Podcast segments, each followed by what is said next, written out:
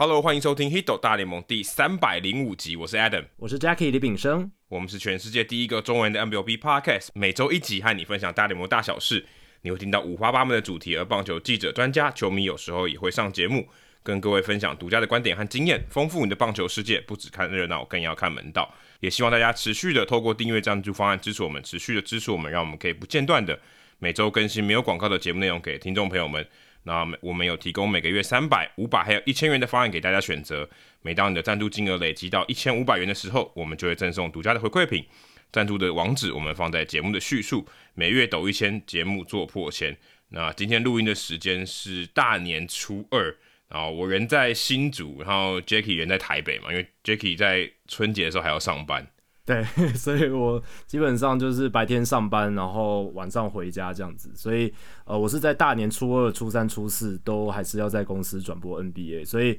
呃，今天这一集这个礼拜啊，我们跟我跟 Adam 就分开来两地连线录音。对对对，其实也蛮习惯了，之前也这样录了大概六七十集应该有吧。我在美国那段期间应该有六七十集，可能还不止。对对对，所以对于我们来讲也是一个因为情况特殊。而做出的调整的做法，但是我们都经历过这样子，对啊，对，哎、欸，那你明天是要播两场哦？对，我这三天就是初二、初三、初四都是一天两场，对啊。哇，所以我们现在晚上九点录音，所以等下你睡觉以后，早上起来又要再播球。对，就是我们录完音就基本上应该就是午夜十二点了嘛，就隔天，然后隔天早上白天九点钟开始两场 NBA 转播这样子。哇塞，太拼了吧！还行 还行，对，还这很猛哎、欸，这很这很这很辛苦，对啊。那也在这边祝大家新年快乐哦！不晓得你在听我们这一集的时候，是不是在这个高速公路正在塞车当中？但是我们节目应该对，应该可以让你从可能台北塞到台中或是彰化之类的。很适合在塞车的时候听哦，所以塞车的时候没关系，就 Hito 大联盟两三个小时没有问题，这样子，对啊，所以也祝大家新年快乐啦，那祝大家红兔大展，今年是兔年嘛，对，How to lose，How to lose，好，那这一集的留言时间，诶，果然大家有回应到我们的一些呼吁哦，也来留言了。那第一个留言呢，其实它并不是在 Apple Podcast，也不是在我们的听众信箱，它的名字是 Andrew Chow。呃，他是因为有一些订阅的一个问题哦，跟我们有一些来信的联系，那我们也回复他们，然后他在回复的时候呢，也给我们一些节目的回馈，这样子。他说：“我正在拉我十岁的儿子一起入坑 Hido 大联盟的 Podcast，当他要求每周听 Hido 大联盟时，就让他冠名每月抖一千。哦，现在不错，这不错。现在他现在是就是 Andrew Chow 他本人是。一千元的方案嘛，对不对？哦，那他是赞助两笔五百元了，两笔五百元，但基本上就是一千块，对，对对对。Andrew Chow 也很感谢他，就是也是我们很重要的干爹这样子。那也希望他的儿子哦，也能在未来，不管之后还是现在，可以入坑 Hito 大联盟这样。那他说分享一下听贵节目的一些有趣的事情，对我十四岁的女儿以及十岁儿子的两性教育。是有一些关系的哦。他说：“你们没有看错，这真的是对两性教育有一些关系。”他说：“在旅游的过程中，在车上听了第两百六十七集，我们有谈到 Trevor Bauer 的家暴停赛两年这一件事情。那个时候还没有这个仲裁的减刑的结果出来了，那是比较早早些时候的。那我太太当时随贵节目也对两个小孩谈到了两性相互尊重的重要性。”当下你们的讨论，就是 Hito 大联盟的讨论，给了小孩有着很深刻的印象。没想到棒球的拓展面也能那么宽，难得的是啊，我那十四岁的女儿居然也参与了棒球的讨论。当时我还说了武佩琴担任马林鱼 GM 总管的故事，没想到让她对棒球感受到了一点点的小乐趣。哦，所以这一段分享，她本来只是想要在。Gmail 里面就是写信给我们的时候，顺便分享一下。但是他自己也说，对对对，这一小段好像要放在听众留言才对，所以我们也特别把它在节目中念出来分享给大家。他说：“感谢 Adam 与 Jackie 持续的好品质的产出，祝两位新年快乐，身体健康。”啊，其实蛮不容易的哦，就是我们的节目竟然也对于青少年小孩的这个两性教育推了推了一把这样子。这是我们应该没有预想到的事情。这样，但是我希望他们没有拿那个 Turbo 的那个新闻的照片给他们看。哦，这不要，这不要，就就就只要讲那个观念就好了。对，对，对，对，对，对，对，对。然后我们之前聊武佩琴的时候有提到嘛，像武佩琴这样女性担任到总管球队 GM 总管，她是大联盟史上第一位女性的球队总管，她真的会起到一些示范的效果嘛？让一些女性的，不管是青少女或者是有志于棒球产业的一些女生、女性，诶，他们也会觉得说，诶，你看有人办到咯，那我未来也可以试着朝这个目标去试试看，或者是对棒球界产生一些兴趣。接下来是 Apple Podcast 的留言哦，那这是 Boa Love B O A 大写，然后 Love Boa Love 哦，他说五星推爆运动界 Podcast 第一品牌。真的是很佩服两位的恒心跟毅力，能够持续三百集高品质的更新，很高兴在这个 podcast 的时代有你们，加油！哦，也谢谢你给我们的鼓励，这样子。好，接下来是澳洲红土追袋鼠，来自澳洲的听众朋友哦，他说：“追袋鼠是一个人吗？”追袋鼠，对啊，是谁啊？你有联想到任何的名字吗？还是他真的就是追袋鼠？因为我看到他留言的这个名称上，因为他不是够，我们不是叫大家。要地名配上一个球员的名称吗？对啊，我我我其实看这个名字也看了很久，到底这个追袋鼠是什么梗啊？还是有哪一个球员的谐音？应该也没有啊。如果是你都想不出来的话，我应我觉得应该没有。可是上次那个什么淡淡江 Giancarlo 那个我就没有想出来。哎、欸，对，那个我有我有我有想出来。那对对对，这个我没有，这个我没有。那如果。这个追袋鼠，你后来有听到这一段的话，你可以来分享一下为什么要取这个名字，我们也蛮好奇。还是他就是可能在澳洲，对，就是追袋鼠，就是澳洲的这个最有名的动物嘛之一啦，袋鼠这样子。那他留言是推爆海外潜水听众留言，Hito 大联盟一直是我上班的好伙伴，我有的时候一天就可以听完一集。非常感谢两位制作的优质节目。我一天可以听完一集的话，通勤的时间或者是你有运动的时间，应该是非常长的。没有，他写说上班啊，对，那应该就是通勤上班，对，那应该应该是开车的时候。哦，我猜他是上班的时候偷听呢。哦，那甚至不是通勤哦，甚至就是上班在工作的时候。对啊.他应该是上班的时候听的。OK，好，那时候顺便呼应一下曾公在第三百集 Live Podcast 上面说到的少数听众。他说：“我是一个非 MLB 迷的中职迷，所以他不是那么疯大联盟啦，主要是疯中职，但是却每集都会听 Tito 大联盟哦。他是像这样子的一个听众，就像曾公说的，像这一种非大联盟球迷的中职迷，应该是在我们的听众群里面算比较少数的吧。”他说：“最期待每年的休赛季期间。”因为 Hito 大联盟本身的多样性会变得比较高，又会邀请比较多相关的从业人员来分享，实在是非常的精彩。虽然我不是一个大联盟的比较死忠的粉丝了，Die Hard Fans，不过我对于棒球的相关周边产业结构、话题行销等等非常有兴趣，也希望有朝一日能够投身职业运动相关产业。最后，因为时差跟工作的关系，很难好好欣赏一场 MLB 的比赛。不过，好在我有 Hito 大联盟，让我不会跟美国职棒脱钩。衷心敬佩 Adam 跟 Jackie 的毅力还有热情，海外听众帮你们加油。哎、其实澳洲应该也可以看吧，时间应该还好吧，就中午的时候。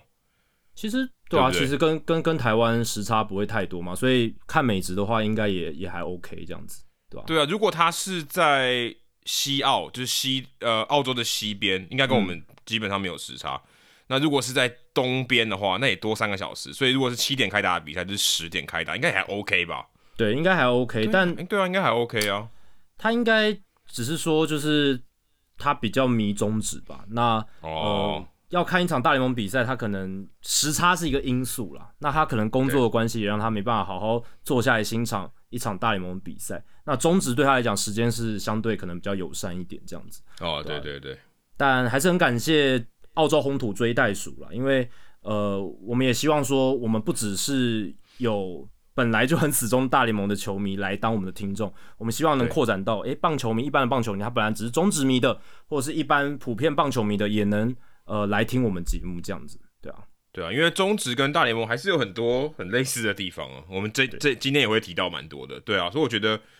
的确，如果你没有在看大联盟，然后你对棒球有一定的了解，知道大联盟在干嘛，大概知道的话，其实我觉得听我们节目应该也还 OK 了。嗯，对，应该不会太难太难消化。好，接下来是冷知识的时间哦。那这个礼拜呢，我蛮多大联盟的球迷应该都蛮兴奋的，因为这个经典赛的算主办单位了，哈，不是中华职棒，是汉创行销公司，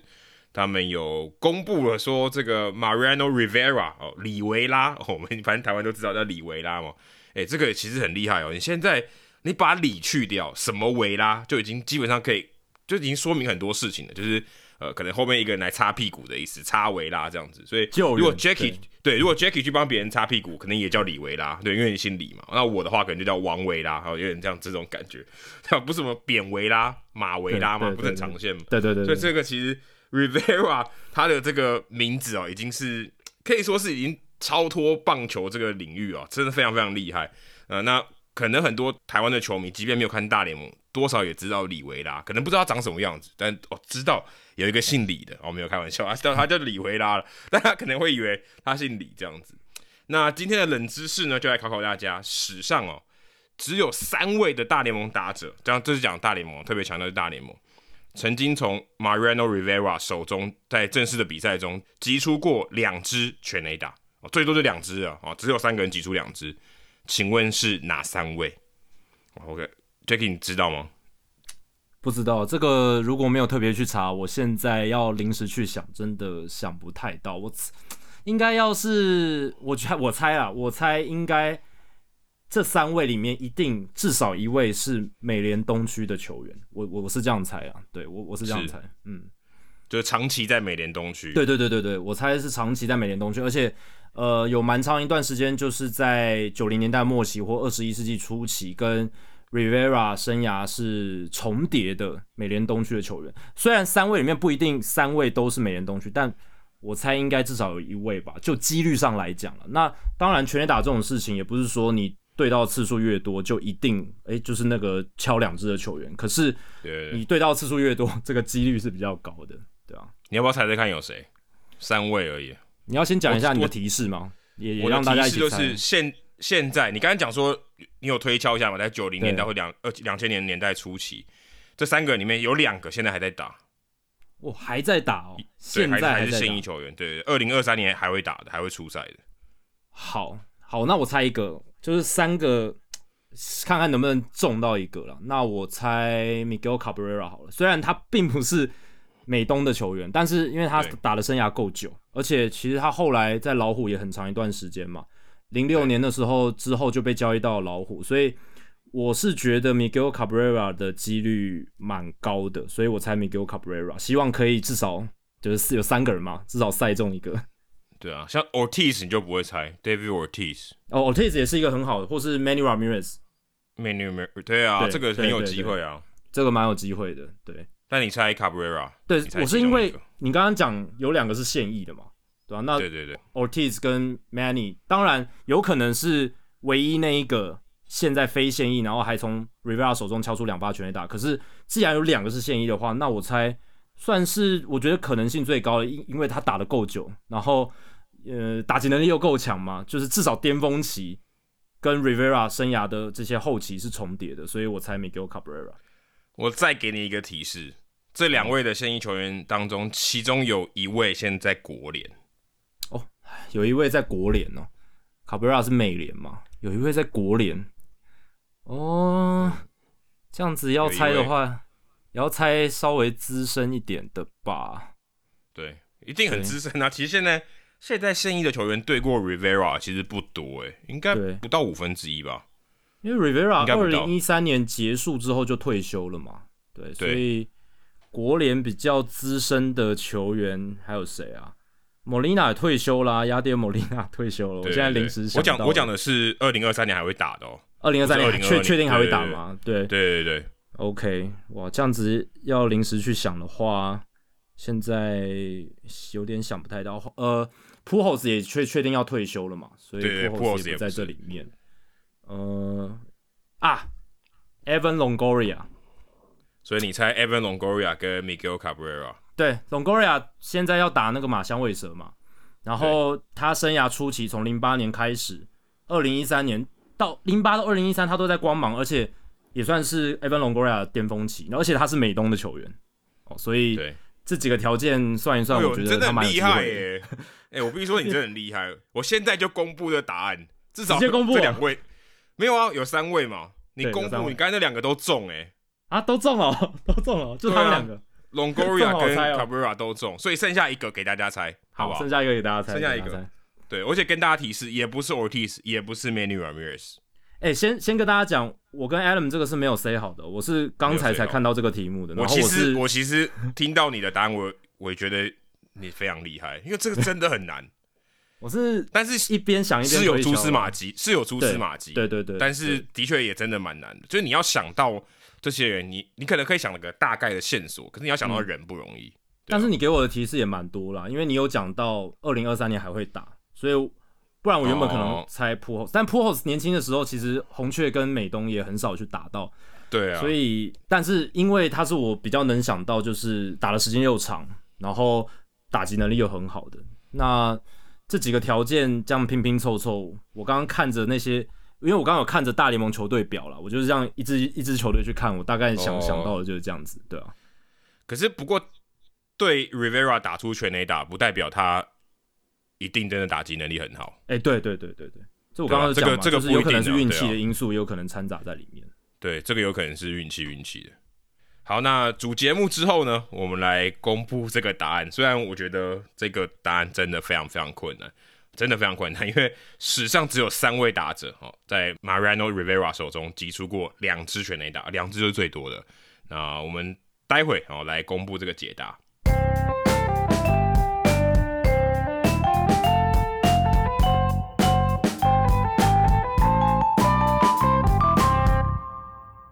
好，那这个礼拜呢？哦，这个礼拜其实没有太多事情，坦白说没有什么太多事情。然后呃，大概有的一些签约也都是相对比较没有那么重要，像什么红袜签了 Adam Duval 啊，这种其实 OK 啦，大家知道就好，你看看新闻就 OK。所以我们今天也不会特别去聊这个。但是呢，这个礼拜刚好是三百零五集嘛，哦，三零五。如果你对于美国有一点点了解的话，三零五刚刚好是迈阿密的 Area Code 哦，所以。你知道那个什么 Manny Machado 跟 Jon Jay 还有 Yonder Alonso 不叫三零五 Boys 吗？嗯，对啊，就是就他们就是来自迈阿密地区这样子，所以啊、呃，今天第一个这个新闻，我们就来聊一下双城队跟马林鱼队的交易。诶，这个交易其实也诶说很意外吗？也没有很意外。可是看到的时候，我也觉得哦，居然没有什么这个怎么讲，前面的一些铺陈，马上这个交易就发生了，这倒是让令我蛮意外的。Louis Arias 就是去年的打击王，美联的打击王，呃，被送到了马林鱼队，然后马林鱼队呢送了 Pablo Lopez，还有另外两个这个小联盟的球员到双城队，哦，所以 Arias 在呃打出他的生涯年之后，这打击王三成一六的打击率，去年呃马上就被交易了，哦，感觉好像马林鱼队这边因为他们的先发投手真的好像太多了，现在上次我们还聊到说 Johnny Cueto 到了马林鱼队。这个好像有点太多，马林又不缺先发投手啊，所以对，的确他们也把 Pablo Lopez 给算是呃算是送走了，算算一个呃要来换到一个他们比较需要的这种打者，而且特别是因为马林队去年的这个整体打击率实在太低了，两成三哦，全大联盟排名二十七名啊，国联只赢过海盗的两成二二，真的就蛮烂的啊。那我相信呃 Reyes 如果来哦，至少在打击率或者说上垒这个表现上面。哦，对马林队应该是很有帮助。或许说，呃，长打的能力可能没有帮助到那么大。他去年才八支全垒打吧，很少，并不是一个这可以给你炮火的打者。不过，如果还有办法打，可能第一棒哈，至少在上垒率提高的情况下，对于马林鱼队可能是不错的。而且马林鱼队，呃，其实我也觉得蛮奇怪，因为 Arias 他基本上是一二三垒都可以守嘛，除了内野除了游击不能守以外，去年大多数时间是在守一垒。可是我想，马林队有 Gary Cooper，其实很好啊。Gary Cooper 的长打能力非常好，只要健康的话，他是一个很不错的球员。二垒的话有 Jazz Chisholm Jr.，好像也不需要这个 Arraez，然后游击 Arraez 又不能守。三垒最最为最妙，原本这个签来的 Jean Segura 原本应该是放二垒吧，因为可能你把 Chisholm 放在三垒好像也不对啊，所以 Segura 去守三垒，Arraez 现在变成他只能去守二垒，必须要把 Jazz Chisholm 丢到中外野去。这个是到令我看到这个 Arraez 的这个交易的时候，我觉得最不能理解的地方是，你们有一个可能还是游击底的这个内野手哦，你们可以让他游击，也可以二垒，就你最后把他丢到中外野去，等于有点虽然中外也是很重要的这个守备位置，可是有点降低他的价值。所以显得好像对于马林鱼队来讲，Arraez 有点，我我觉得啊是很需要，但又有点太多，我就没有补的那么刚好，有点这个价值有点超过。可是 Lopez 对于双城队来讲，我觉得就很棒哦，就刚好再补了一个可能二三号的先发，而且 Lopez 如果他真的呃继续在进化的话，继续在变好，而且他健康的话，我觉得他在双城队应该这里投的蛮不错，因为双城队的竞争力应该是越来越好。对，我其实看到这一笔交易的时候，本身是没有那么的惊讶，但不惊讶的点是因为马林鱼他们传闻要交易他们比较多的投手深度，已经传闻非常久了嘛，那。总算是实现了，而且 Lopez Pablo Lopez 就是在这些传闻里面最有可能被交易的一位，而最后也确实是他被交易。那呃，可能刚才 Adam 提到的点就是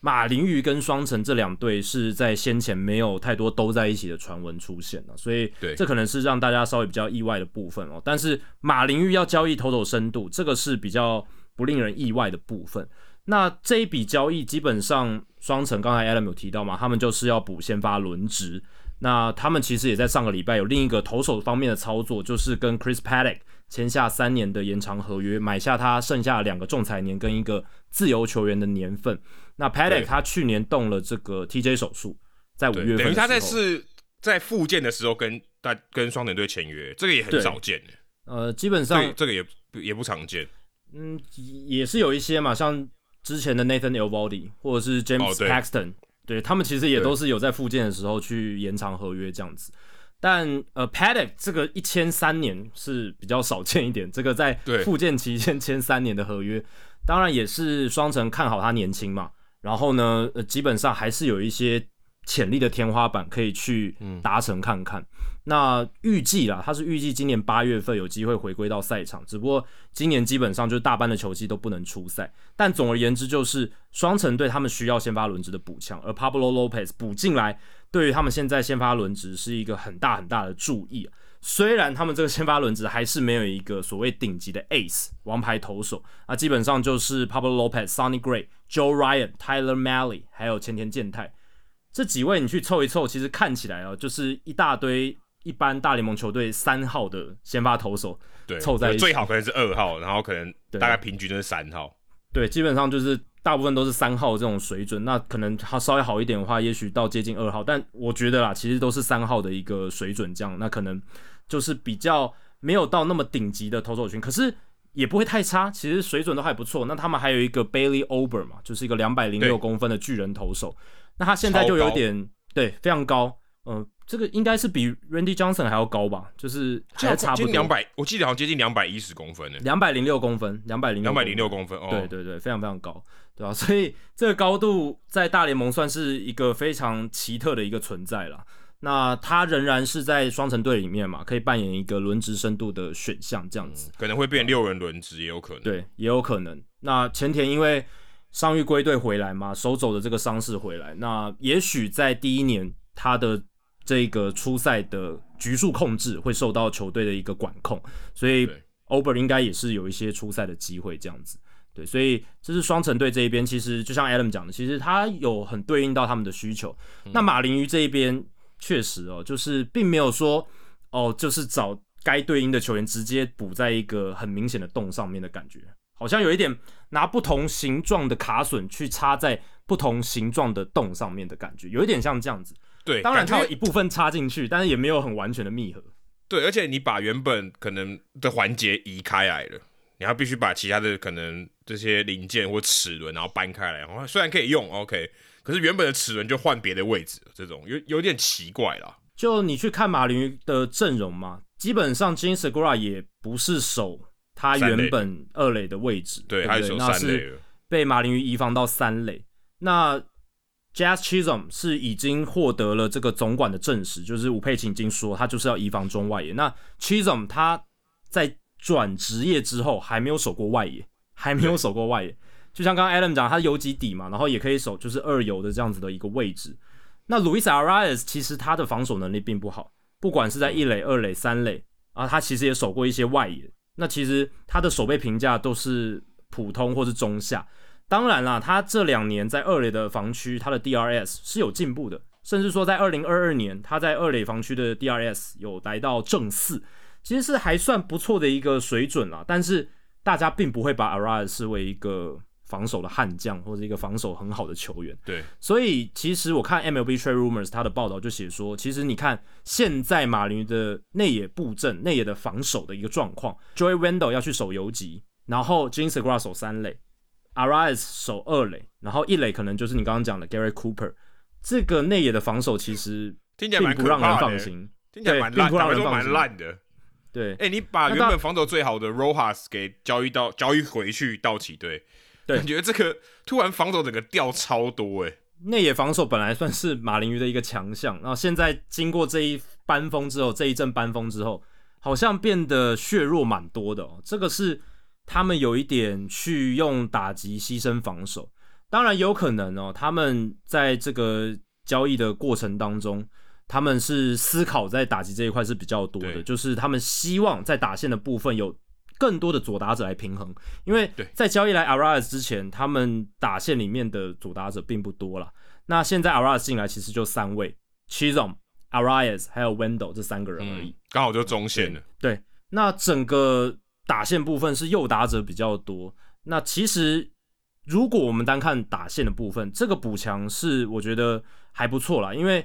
Arise 他就是跟你刚刚讲的嘛，美联打击王，而且他的三振率还有挥空率的 PR 值都是一百，什么意思呢？就全联盟最好的，没人比他更好，一百个人里面他第一第一名，他赢过一百个人，对。啊，应该赢过九十九个人，赢过九十九，对，赢过九十九个人，他跟这个守护者队的 Steven Kwan 是一样的水准，就是很不容易被三振，而且保送率也是。略高于联盟平均值，所以他是保送比三振还多的一个选手。从生涯整个维度来看，他来打第一棒，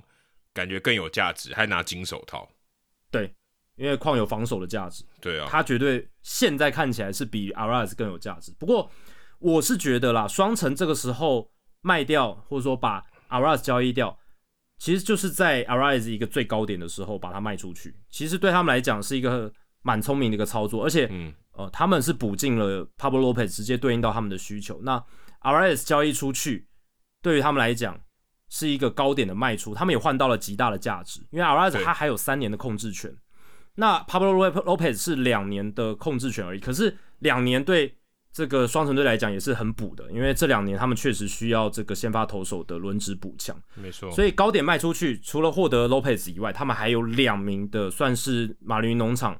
呃，尤其是 Jose Salas 是蛮大咖的一个新秀，在 Fangraphs 的排名排到农场，他们的农场第二。那在 Baseball America 的排名里面，其实也是农场非常前面的一个新秀。再加上一个现在才十七岁，还很年轻啊。其实这两个新秀的距离大联盟的距离都还蛮遥远。但是双城这一笔操作，就是既补强了现在他们需要的大联盟轮值，而且还补了一些农场的价值回来，这样子。对，而且 Arraez 对我来讲，的确你刚才讲高点，他其实就今年打特别好，我应该说去年二零二二年打特别好。其实前一年二零二一年打的也还 OK，可是 OPS Plus 一零五啊，今年这个前一个赛季是一百三，还是差距蛮大。所以你真说真，他破茧而出就那么一年，很有可能是一年行情啊。我觉得这也是有可能，嗯、而且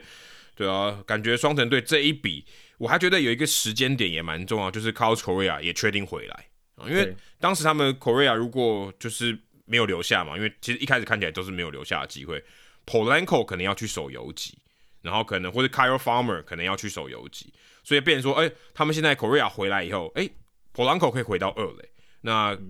Kirilloff 可能会去就让他去守一垒，还有 Joey Gallo 也是新签的，让他们去守一垒，所以 Arraez 变得稍微在这个防守的阵型上面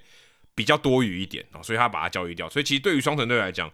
我觉得。这个时间点也蛮重要，而且呃，他们也愿意啦。应该说，我觉得这个也蛮难的，就是在一个呃，你觉得大家都还蛮喜欢的这个球员，然后大家就去年他觉得 Arraez 算一个大惊奇，然后在一个大家都很喜欢他的一个算一个情感上的一个高点的时候，也把他卖掉。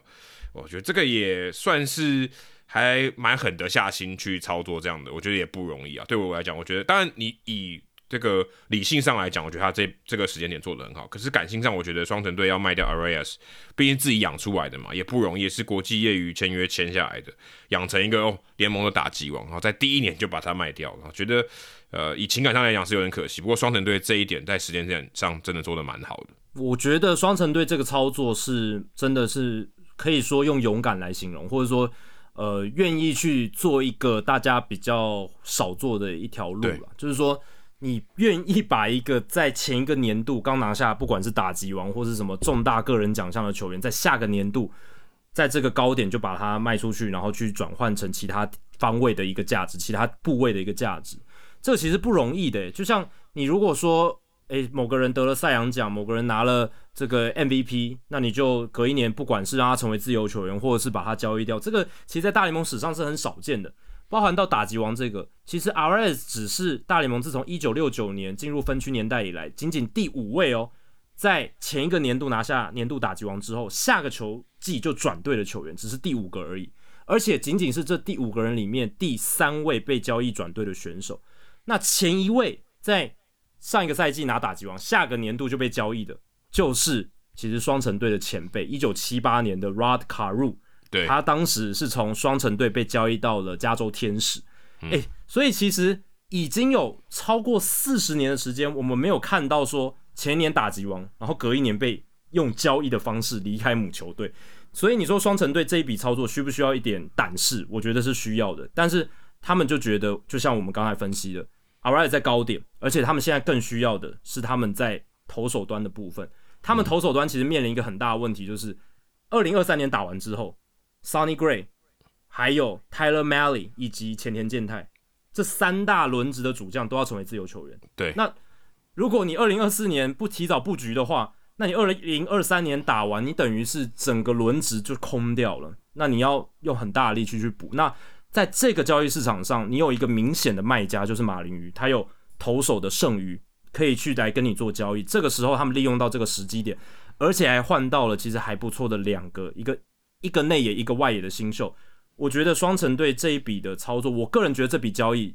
就我们刚才这样聊下来，真的是双城的整个看起来的操作是比较合理，而且也符合他们一个长远的需求。这样子。对，如果以现在这个时间点来看呢？我觉得 Arraez 单换都可以换到 Pablo Lopez，结果马林还送两个过去，我真的觉得这个我我是觉得马林根本就不用送另外两个，但是也许双城队就说哦，你要送另外两个，我才愿意把 Arraez 算进去这样。但我是觉得单换其实都我觉得都说得过去，因为 Lopez 我个人是觉得蛮喜欢的，今年也吃一百八十局，诶，这个你看这很少见的，一百八十局很稀有，投三十二场比赛，真的。我觉得单换都双城队都还略赚，然后没想到还再盘了两个这个比较低层级的新秀，所以我我个人是觉得双城队在这笔交易里面真的赚蛮多的。我至少以现在这个时间点来看，我觉得是这样子。不过 Lopez 他有一个比较大家会诟病到的问题，就是他生涯上下半季的表现落差是很大的。你如果去看他的 Baseball Reference 上下半季的这个数据的 split 这种呃去区分的出数据哦，他生涯在上半季防御率是三点四七，这是两百九十八点二局的样本，但是到了下半季防御率暴增到四点九七，一百五十四局的样本，其实这个样本是很大的，而且整个投球的表现三振率啦、WHIP 啦，上下半季的那个落差是很大，他每每就是投到了下半季之后，似乎续航力就会面临的考验。表现并没有来的那那么理想，所以确实就像 Adam 讲，虽然他去年吃下了一百八十局，然后也是算是他生涯第一个算是完整健康的赛季，因为他在更早的赛季都有一些肩膀伤势的影响。呃，整体来讲，去年也算是他一个蛮高点。可是，呃，上下半季的落差，或许是诶、其他球队在向马林询价的时候，他们会提出一些质疑，然后试图来杀价的一个部分。嗯。对啊，所以这个交易蛮有趣的，我们也可以观察一下这个交易。虽然两个蛮重要的球员，然后互换东家哦，那看接下来不管是今年还有未来的几年哦，会不会有一些不一样的变化哦？不过可以确定的是，这两个应该哦，在他们年资满十年，然后退休之后呢，应该都不是名人堂等级的球员，应该可以这样确定了，应该可以吧？嗯？Arise 我不确定哦，Arraez 如果他能够。继续这种高安打率的话，那如果他能够维持健康，也许他一直复制这种成绩，复制十也很难啦，也很难。但也野手我的信心是比较高，只是 Arraez 有个问题哦、喔，就是他也是蛮痛的啦。其实他。在整个生涯里面，他受伤的情况也蛮多的哦，包含到二零一七年他膝盖前十字韧带受伤，二零二零年之后三度因为膝盖的伤势进出伤兵名单，然后前年二零二一年还有肩膀拉伤，缺阵将近三周。所以你去看他的年度的出赛数，其实他生涯还没有出赛超过呃单季啊，没有超过一百四十四场。那其他的年份都有受伤受到影响，所以对啊，确实就像你讲的，感觉如果未来。能不能打过十年，或者是十年之后有没有取取得这种名人堂的资格？我觉得是很难讲的。对，要打满十年 有点难度哦。虽然他现在也五年了啦，嗯、但是应该说他打满十个算比较巅峰或完整的赛季，这可能是。蛮难的哦。刚刚为什么要讲到名人堂呢？因为名人堂这个呃，今天是台湾时间一月二十三号嘛，那美国时间的一月二十四号下午六点钟就要揭晓二零二三年这个名人堂梯次的结果啊。台湾时间换算一下，就是一月二十五号的早上六点。那今年这个名人堂梯次哦，或者说这个票选，其实大家好像话题坦白说不是很多哦。好像一方面是说新进的这个第一年的这些。呃，名人堂有票选资格的一些球员，好像大家不是很看好，可能就除了 Carlos Beltran 好像有一点机会以外，其他人好像应该就算是过了十年也没有机会。那今年比较有机会的，我们在这边看哦，呃，这个 Ryan t i b o d e a 他的这个算名人堂追踪出口民调专家呢，他现在有一百七十六张的量票，占大概百分之四十四点四。哦非常不吉利的一个比例，呃，过年的时候这个四四四的比例不是太好，呃，总共是三百九十六票，所以一百七十六票是百分之四十四点四。目前看起来哦，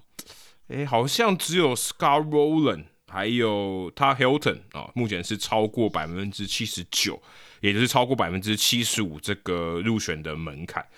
其他看起来好像都没有机会。那再来就是 Jeff Ken，。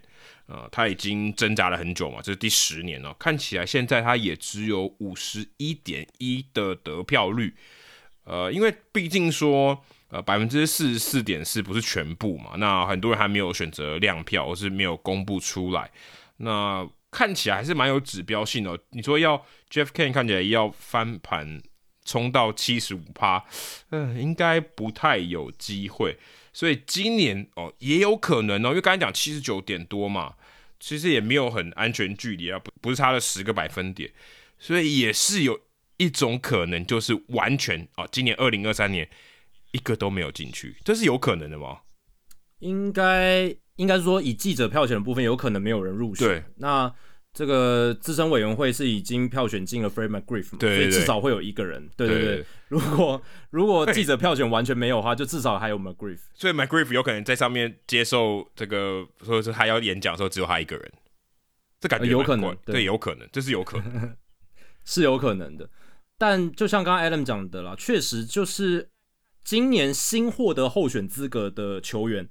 都是二零一七年球季结束之后就没有再回到大联盟赛场的哦。那呃，真的就是除了 Carlos Beltran 以外呢，其他应该没有人能够入选名人堂了。那 Beltran 其实他生涯 WR 值，我说的是 Baseball Reference 的版本是超过七十的，所以我是觉得他后续就算第一年没有获选，嗯、因为他现在看刚才 Ryan Thibodaux 的你刚刚提到的出口民调的部分，有亮票的部分，他也获得了百分之五十五点七的高的得票率。我是觉得接下来三四年他应该获选的几率是非常非常高的啦。对，因为他毕竟还是在球员时期啊，攻守俱佳嘛，然后呃，也是一个左右开弓的打者，生涯有超过四百支的全垒打，然后也有速度，超过一千五百分打点，两千七百二十五支安打，所以整体来讲，他还是在球员时期是一个蛮有说服力的一个候选人。那他会掉比较多票，就是因为他在二零一七年太古达人事件，他算是主谋之一嘛。球员方的一个主谋之一，那当然是因为后来这件事被爆发之后，大联盟给予球员一个算豁免权的概念啊，就是 基本上 Carlos Beltran 他并没有受到联盟官方的什么处罚，而是他后来被大都会，对，他只是被大都会开除而已，就是没有当上那个总教练，有啦，有当一阵子，欸、可是他有穿球衣，对不对？我记得他有加盟记者会，我们记得有聊过，然后他一场比赛都没有执教就被 fire 了。对，所以技术上来讲，他是有当过这个这个总教练，只是他没有实质的去带兵过，这样子，就是在实际球季开打前就被 fire，对吧？所以，但我是觉得啦，以他球场上表现，他日后还是应该会入选。但其他真的，呃，你说比较具有一些故事性或是有意义的，像 Francisco Rodriguez，Kara。他保有大联盟单季救援成功次数的记录嘛？二零零八年的六十二次那一个记录。但是，嗯、呃，你说他整个生涯的一个成就，WR 值二十四点二，然后他是一名后援投手，然后他生涯的救援成功次数四百三十七次，也不是说哦超级惊人的这种数字，所以这个应该也不太可能。那像 R.A. Dickey 这个，就是他有几年很强，但是。生涯的累积的数据并没有很好，然后其他大部分都是类似这种，就是明星级球员，但是称不上名人堂等级这样子。对，所以呃，新候选的大概是这样。那呃，已经在候选的，就是有重新还是在这个候选名单上面的。我是觉得 Jeff Kent 刚刚有提到这一名二垒手，他最后一年的候选了嘛？那今年如果再没有通过百分之七十五的门槛的话，就会呃离开这个记者票选的。资格这样子，但未来还是有机会透过这个名人堂的资深委员会、时代委员会来入选。只是说，嗯，我是觉得蛮可惜，因为他其实我觉得应该要在记者票选阶段就应该入选了。因为 Jeff Kent，你排除他一些排除他一些个性的因素什么的，他其实是一个非常强的强打二垒手，手背端并没有那么出色，可是他的打击是我觉得二垒手史上数一数二，有 power 的打击率又好，然后又稳定。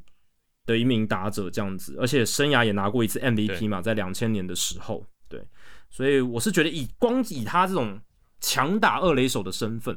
哦，就应该值得一些更多选票。当然，他的一部分的打击的锋芒是因为他在禁药年代打球，然后再加上那个年代本来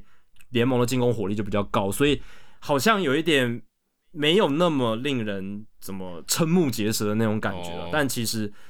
对，你去看他的 OPS Plus 啊，其实他还是蛮优异的一个打者，特别是跟二垒手来比啊。如果你真的，你刚才特别讲到二垒手，还有跟其他打者来比，OK，他很好，但他没有到说哦，他的非常非常好，非常非常突出，倒也没有。可是我觉得他有，他有点像野手版的这个 Curt Schilling 啊，就是因为大家不喜欢这个人，然后就不投他。嗯，对啊，不然以就以一个二垒手的这种进攻的这种产能，他应该是稳稳会入选的。对啊，因为他在呃生涯的时候呢，就是一个。不太好相处的一个人啦，那跟媒体的关系也不是特别好，而且，呃，他在巨人队时期其实也算是跟这个 Barry Bonds 处的不太来，嗯、对、哦，处的不太来的一个球员，那、呃、有闹出一些风波、啊哦。不过，真的就实际场上的表现来讲的话，他其实是打的相当好的。那今年真的有可能入选的就是 Scott Rowland 跟 Todd Helton，我个人是觉得这两个本来就应该要入选名人堂了，嗯、因为。呃，他的 Helton 他生涯都在同一队嘛，洛基队，洛基队山神可以说是洛基队创队以来啊最伟大的一个球员这样子。当然他在退休之后有一些这个场外的风波哦，包含好像似乎有酒驾的一个事情这样子。对，但是我是觉得就我我个人是认为名人堂就是单看场上的表现，他在球场上的一个发挥这样。那他 Helton 他虽然是一名一垒手，但他的打击发挥还是相当的出色。嗯那即便考虑到他的生涯的主场是在 Coors Field，然后他生涯在主场跟客场的打击的数据确实有落差，可是他生涯的 OPS Plus 还是有达到一百三十三的一个水准哦，是一个一样非常好了，而且 WR 值也有达到六十一点八。我觉得以一垒手来讲，要累积到这样的数字也不是太容易的一件事情啊，因为一垒手的防守价值对。会被扣掉蛮多的，对，所以这是他的一个原罪啦。但是他，我是觉得他又把他克服的很好。那 Scott Rolen 我觉得是 long overdue 了啦，因为他基本上就是传统数据看起来很普通哦，两千零七十七支单打，三百一十六轰，打局两成八一。但是你如果去看他的进阶数据哦，包含他的 OPS Plus 一百二十二，然后他生涯其实只守过三垒哦，他生涯只守过三垒，他生涯所有的初赛。全部都在三垒，哎、欸，这这一点很不容易哦。他没有打过 DH，他没有打过 DH，他也都是在国联吧？他好像也没去过美联诶。没错哦，美联有两季打蓝鸟哦，对对对对对，但是他也没有打 DH 哦。对，他生涯都在国联，然后呃，两年在美联的蓝鸟队，从来没有打过 DH。呃，两千零三十两千零二十三场的守备出赛，全部哦，都是在三垒，这点也蛮不容易。而且他三垒防守是相当的好嘛，对，就是他即便到生涯尾声，三十五岁、三十六岁，他单季的 DRS 就是防守分数还是有正十分，这个其实是蛮夸张，还蛮不得了的，嗯、对，蛮夸张。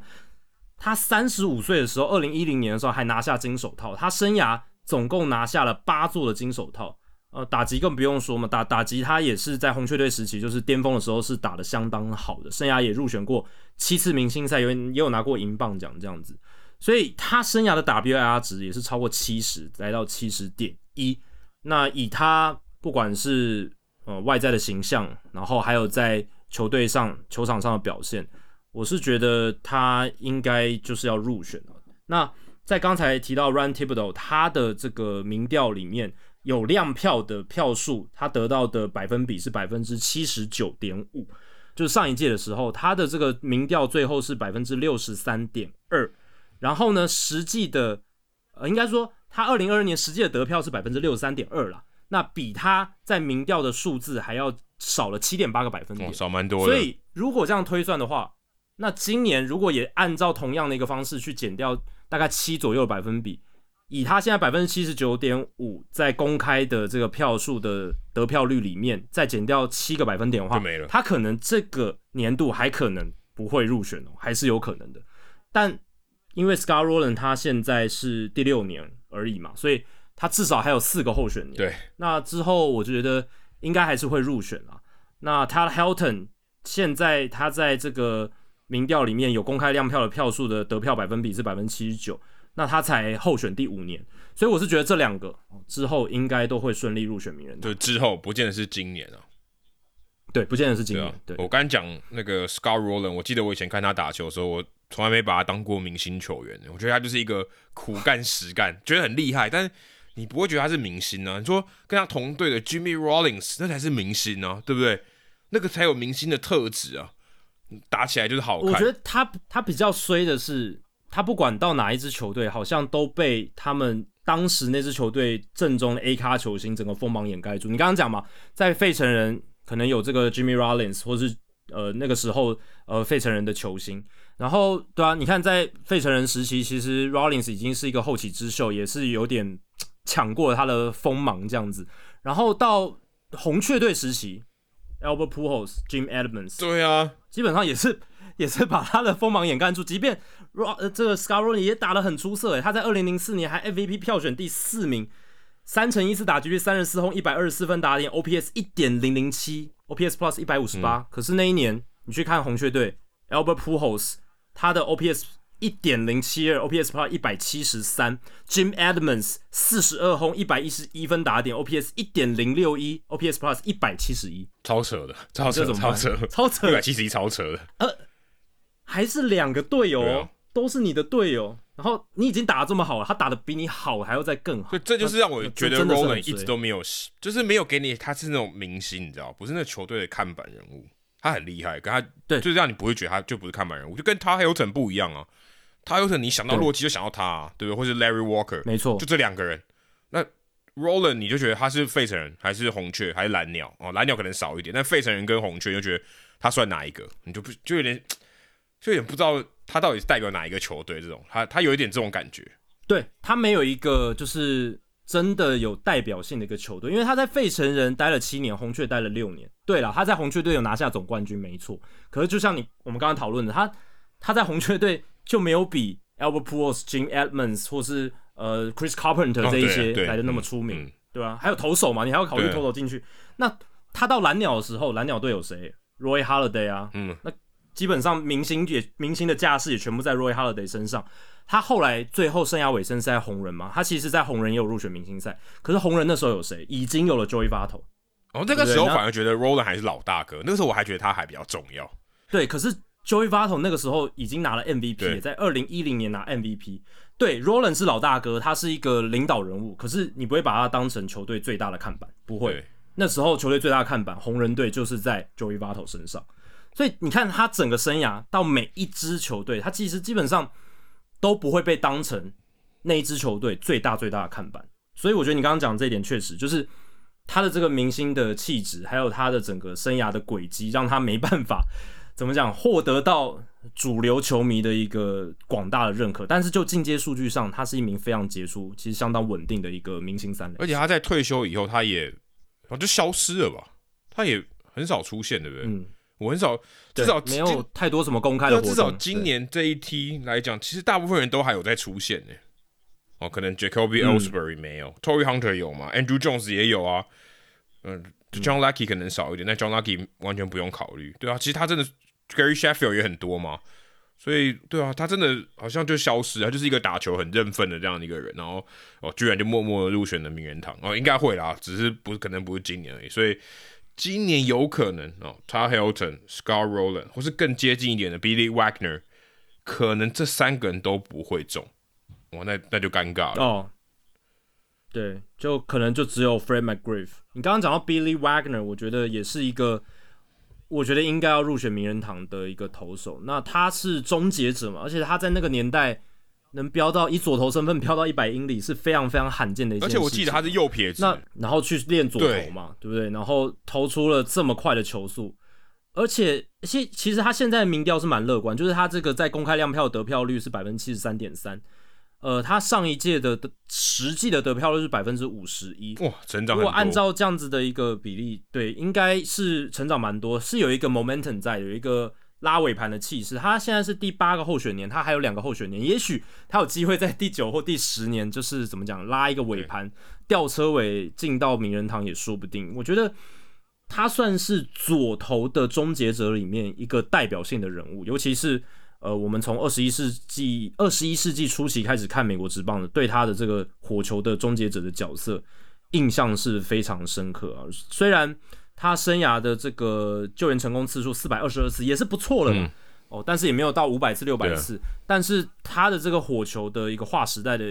意义哦，然后他当时的一种奥莱尔程度，跟联盟其他平均的投手相比较。他的那个落差感是更大，球速更快，他的三振率非常非常惊人，而且他到生涯的尾声投的也非常好，这个是我对他最大的一个评价。而且他身高也不高，所以显得奥莱尔更难得。你不像 Aroldis Chapman 这种、嗯、这么高大、手长脚长、球速当然快嘛。你刚才讲这什么？呃，史上这个后援投手左投，我刚才想一下，我其实只想到 Chapman 跟他、欸，哎，都真的对啊，你。临时一想，Zach Britton，Zach Zach Britton 没有都好比较近，对，可是没有好成这样吧？没有到这种程度。对，没有他的他没有 hold 那么久嘛，啊、他就受伤了嘛。对，他就左投其实很少哎，在我印象中就没有什么想不太出来有几个。被你这样一讲，对啊，而且你刚刚讲 Billy Wagner 身高不高，他真的一百七十八公分而已，啊、非常路人的一个身材，非常路人，超级路人。他生涯入选七次的明星赛，然后。生涯投九百零三局，只被打了两六百零一支安打，然后生涯的 K 九值十一点九，BB 九值三，哦，这个三振保送比是三点九九，而且他其实在生涯初期就是 K 九值破十四，诶，那是在九零年代哦，嗯，我讲的是九零年代那个 outlier 的程度，跟现在现在很难想象这种 outlier。现在当然你说 Edwin Diaz K 九值十七哦。这个三振率破百分之五十，追平了 Aroldis Chapman 二零一四年的记录。可是 Billy Wagner 他在九零年代那个时候三振率超低的时候，然后哦，当然比早期当然是高一些，但是还是很低，跟现在完全不能比。就是跟现在比是真的很低很低的三振率，联盟的平均值。然后当时的诉求的均速，联盟大概不到九十英里，八十九九十英里。嗯、现在联盟的均速已经到九十四了嘛？对，就是这个诉求的一个均速。所以，以 Wagner 在那个年代的载智力，跟他诉求超乎平均投手的这种程度，还是非常非常惊人。对，而且他搞不好有可能是名人堂最后一个后援投手，我觉得有可能。以后的后援投手，我觉得真的要入选名人堂，真的太难了。因为我觉得后援投手第一个这个汰换性太高了，再就是你说要累积 WAR 值，我是累积这个不管了，不管不要讲 WAR 值好，讲后援成功数都非常非常困难的。我觉得现在你要看到一种三百次后援成功的，嗯、我觉得可能以后都非常非常少见。对，但我觉得这一种对后援投手的评价也会随着时代做一些改变。以前我们可能很看重救援成功，可是现在大家其实对救援成功，尤其是这些投票的记者，已经越来越重视程度越来越低了，对于救援成功的重视程度越来越低。你看，Billy Wagner 四百二十二次，其实没有到非常非常多，可是他其实已经获得了很大一部分投票人的一个支持。那我觉得未来如果进阶数据派越来越多，他们在看后援投手的时候，当然 WR 值可能也会稍微参考一下，因为毕竟整体的这种投球量哦，还是一个在评价名人堂选手一个很重要工作量的指标。但是我觉得后援投手它更大的一个它的意义跟它的价值在于关键时刻的抗压性嘛。那你可以去看 WPA，嗯，对，就是 Win Probability Added 胜率增加值这个数据。那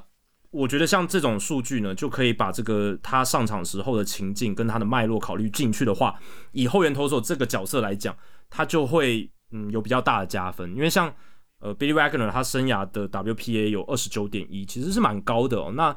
我对照了像嗯，如果你说近代比较强的后援投手，以后也许 Edwin Diaz 有机会的话，Edwin Diaz 已经累积到十一点六了，他才投了七个赛季而已，嗯、就是 WPA 这个数值。那给大家一个比较，就是 Rivera Mariano Rivera 史上最强的终结者，刚才也有提到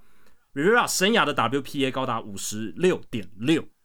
所以刚才讲到 Wagner 大概只有他的一半哦，大概只有 Rivera 一半。但 Rivera 他是一个 outlier，他是一个非常极端的后援投手，就是太强太强了，对，所以才能百分之百的得票率全票通过嘛。但是如果以后 WPA 会成为一个后援投手是否进入名人堂的一个指标，或者大家很重视的数据的话，也许可以来参考一下不同名人堂的后援投手啊，他们在这一部分的一个表现，因为这是一这某种程度上也可以去做一些跨时代的比较，对，因为就是高张力的情境，每个年代的后援投手他都会遇到。我刚刚也看一下，Trevor Hoffman，他也是一个后名人堂的后援投手嘛，他的 WPA 生涯是三十四点二。哦，所以也许到三十左右，三十以上哦，就可以当做一个指标，也许啊、哦，这个也要投的够久诶，这个也不容易。要，我倒是觉他是累积型，我倒是觉得你刚才说 Rivera 五十几，我是令我觉得蛮意外的，因为他在一个很强的队伍，可是很强的队伍跟累积 WPA 也没有关系啊，对不对？没有，对啊，对啊，没有关系，因为他还是会遇到很多高张力的情境，就看球队什么时候把他派上来，对，然后呃他自己能不能 hold 住。那一个高张力的情境，嗯，对，对，但是大家可能都记得两千零一年第七战的时候，他这个救援失败，对，但是对吧？但是他真的投的够多的时候，这个 WPA 就会增加的蛮快的。对，但其实 WPA 它是累积型的数据，所以某种程度上也能反映出这个后援投手他的续航力、生涯的续航力嘛。你如果像卡洛斯马莫那样子，强个几年之后就呃控球太糟，就没办法继续投下去，那。你就燃烧那几年，诶，表现还不错，可是你没办法持续很久，那也是白搭，对，对吧？我看了一下 K-Rod 他的 WPA 生涯是二十四点四，其实那也不错啊，呃、也跟 Billy Wagner 差不多，也不错啦。对，接近到 Billy Wagner，可是跟这个 Trevor Hoffman 就有一些差距，这样子，对，吧啊，就有一些差距。对，所以大家可以关注哦，这个星期四，哎，星期三，呃，这时间啊，就会公布这个。嗯结果，所以大家可以拭目以待。当然，今年的新度是相较起来没那么高啦，必须说。那可能大家这个话题性就没有那么高，甚至我们好像今年好像第一次讨论这个哈，好像是第一次讨论。对，好像这一题我们是第一次讨论名人堂的话题，而且就在这个准备要开票的呃前两天哦，我们正在讨论，真的算是。算拖了蛮久的，因为中间其他的媒体也没有再特别去怎么讲，呃，炒作这方面的话题，就这些就是真的也比较少。就像我们刚刚前面提到，这个话题性比较低，然后再来就是呃，有可能入选的球星哦、呃，又没有那种这种超级大 A 咖，什么 Derek Jeter 这一种，对对对，而是 Scott Rolen 跟 Todd Helton。老实讲啊，他们的知名度或者是他们的整个在棒坛的新度上面是。差很多的，差很多的。然后再加上刚才讲了，像 Carlos Beltran 今年新候选的，他又有一些呃争议点在，并不是那种就是呃 first ballot，就是第一届候选就一定可以入选。对，对，所以相较之下，真的是呃相对来讲就讨论的热度真的比较低啦。但是呃这个礼拜就要公布结果了。那我觉得不管啊，现在大家对于名人堂讨论，有些人觉得有一些已经很厌烦了，因为呃就是说。到底是不是圣人堂？然后，呃，这个他的道德条款的争议，其实我们节目已经讨论了非常非常多次。嗯、那我也多次表明我的立场，就是把它当做一个呃博物馆。那我认为，我个人认为是只要看场上的数据表现。那呃，至于场外的一些功过或是道德的议题哦，那个是留给世人可以自己去论断他的他的一个评价这样子。所以我个人也是支持像 Barry Bonds、Roger Clemens 这种应该要进名人堂。那呃，像是争议很大的 Kurt Schilling，他我觉得也应该进名人堂，不管他在一些比较种族歧视的言论啦，或是一些呃政治立场上的一些表达。引发了很大的争议，但我还是觉得 Kurt Schilling 他怎么能不在名人堂里面？他的表现是那么的出色，尤其是他季后赛的那种抗压性、那种表现，对吧、啊？所以当然 Curt Schilling 现在已经不在这个 ballot 上面了，不在这个候选名单，因为他已经超过那个年。对，所以其实某种程度上呢，这个也会让今年的投票人比较好投一点。对对，没错，很多争议人，没错，很一像 Barry Bonds、Clemens。Curt Schilling 都不在了，那对于很多的投票人来讲，他就可以比较放宽心去投，因为我们前面讲的禁药双雄跟 Curt Schilling 是让很多人陷入道德挣扎，然后有些人甚至为此他就选择不投了，呃，有这样子一个情况。那现在这些人已经不在 ballot 上，不在这个候选名单上了，那相对来讲，他们这个标准就可以比较一致的来做一些选择，这样子。哎、欸，刚才突然我突然想要补充一个，当 Shaughnessy 就红这个波士顿环球报这个。呃，怪咖记者还是他也是名人堂记者哦。他今年只投一票，嗯、就是投 Jeff Kent。这个人真的够怪。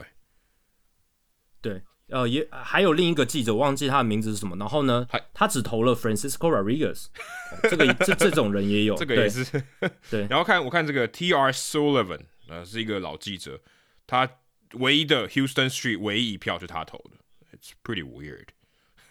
哦哦，我我刚刚讲的那个只投 Francisco Rodriguez 的记者叫 Art Davidson，他只投 Francisco Rodriguez，哦，这个也蛮蛮猎奇的。我们跟对跟大家解释一下，这个选票呢，它可以圈选十个人，最多最多最多最多，但是你可以只选一个，对，你可以可以零，你也可以零个，哎，也有人零个哦，有一个叫 Ron Cook 的人，他没有投任何一批，没有投给任何人，他就缴空白的选票，对，哦，那其实这这有差异哦。你可以选择不投，不投的话，你就不在那个分母里面。对对对对对，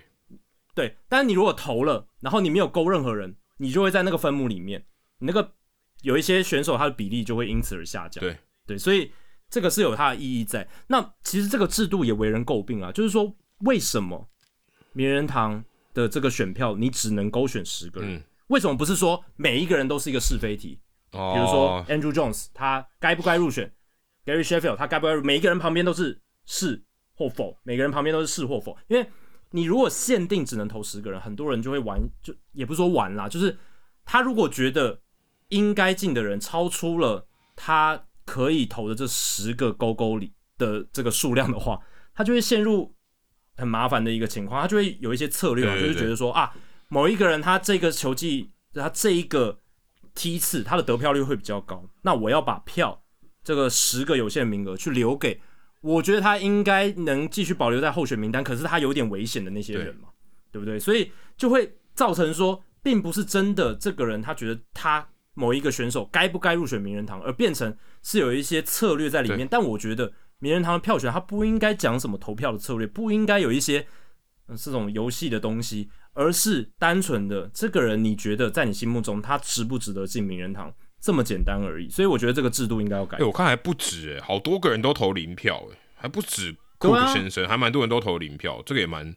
代表说他认为在投票上面这选单上面没有一个人他喜欢的，哎、欸，还蛮多人，其实其实很不合理，蛮多人，这其实很不合理，啊、而且呃，这个好，有些人可能觉得真的这些这所有的候选名单上人真的不达他的标准，但也有一些人他是为了向禁药年代的。球员表达一些抗议，或者是他看到 ERA，啊，ERA 竟然也可以上这个候选名单，怎么可能？这种人上候选名单呢？我要借由这种方式有没有投零票来去惩罚这些球员？嗯、但他惩罚的不只是 ERA 嘛，也惩罚到了其他候选名单上的球员。对对对。那我觉得，如果你真的觉得这个制度不满意，你对这个制度不满意，你就是干脆不要投。哦，你你真的不满意的话，你就不要投，你也不要去伤害到，呃，就是波及到那些。像 Scott Rolen，我觉得他值值得入选。但是你如果真的投了一张空白选票，你是惩罚到他。对对对。如果你真的觉得对这个制度不满，有一些人他就是选择不投这样子，或者投一个很离谱的票，就像我们刚才讲那个那几个都都蛮离谱的。就是你投一个可能大家都不认为的，而且你只投一个，哦那很很明显就是有点刻意了。就是如果你投一个大家都会投的，那 OK，那你就只觉得他入值得入选。你投一个大家都觉得没希望的，而而且你只投那一个，那很明显就是。嗯，某种程度就是乱投嘛。那我觉得这个，嗯，这个有点变成表达立场的一个工具。我个人也觉得不是很好，但没办法啊，我们也不是这些记者，我们也不能，嗯，不能替他说话，或是我们谴责他也没用哦。他们就是有这些投票权哦。但记者也是一样米白养白种人，养白种人呐。虽然他们可能有些人是黑人，不见得是白种人，但是对啊，的确就是这样啊。总总之，我觉得只要是人投的，都会有一些你会觉得。你不是很能认同的地方。那除了名人堂这个算是投票的策略或是方式，我们有点不认同以外，哇，最近有一个人又失言了，而且哦，他也算是这个三十个球团里面总管里面蛮会失言的一个人。哎、欸，我嗯嗯，其实我也嗯，坦白说，呃，作为一个。在海外的大联盟球迷，而且不是这队的球迷，其实我蛮感谢红人队的总管 Phil Castellini。我觉得总裁对总裁，嗯，我真的蛮感谢他，因为他讲一些话让我们觉得蛮有讨论的空间，而且也告诉大家，美国这个三十个大联盟的这个高层哦，不管是三十个或是六十个或是多少个，这些人他们有这个说话的权利，他们其实有时候也蛮没脑袋的，我必须这样讲。这就搞不太清楚他自己在说什么，而且最近他在这个红人队的球迷的参会哦上面发言，这个参会呢全部都是女性哦，他就是一个算是球迷的组织啊，就是专门是这个红人队的女球迷的一个组织，哦，这个非常非常历史非常悠久，也也包含也包含男对也包含球迷了，它里面有对也包含男，但好像以女生为主这样子，历史非常悠久，五十大概五十八年五十九年这么久，非常久，将近六十年一甲子的这个组织。那卡斯利尼他在这个活动上面，他就讲一下哈，我们最近这红人队做的怎么样啊，什么什么的。那他讲到一句哦，这个有因为现场有很多人嘛，那有些人就会把东西这个 tweet 出来说，他们听到哪些，他们觉得诶、这个头一歪哦，觉得烧烧脑袋的事情。其中里面有一个，我觉得非常非常值得拿出来讲啊，这个我相信大家这个在台湾的这些球迷都非常有感。就他说呢。我们红人队球团呢运作的方式啊，呃，run the team like a non-profit，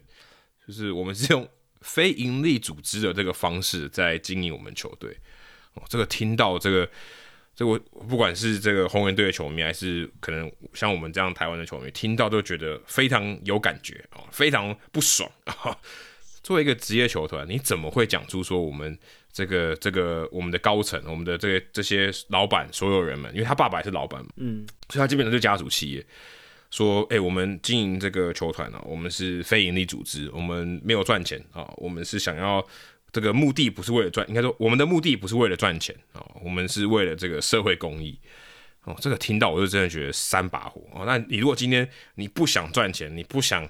赚更多的钱，然后把这个球队变得更强，那你不要来玩这个啊，或者说。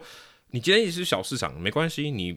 花能花的钱不多，那你认真经营啊，想办法赚钱啊，这个这个大家各有招数嘛。你光芒你也是很认真经营嘛，但是球队这个球迷不买单，那 OK，至少你很认真在做，你想办法赚钱。哎、你不能说我 我今天在这个经营球队是把它当做一个非盈利组织来经营，这这个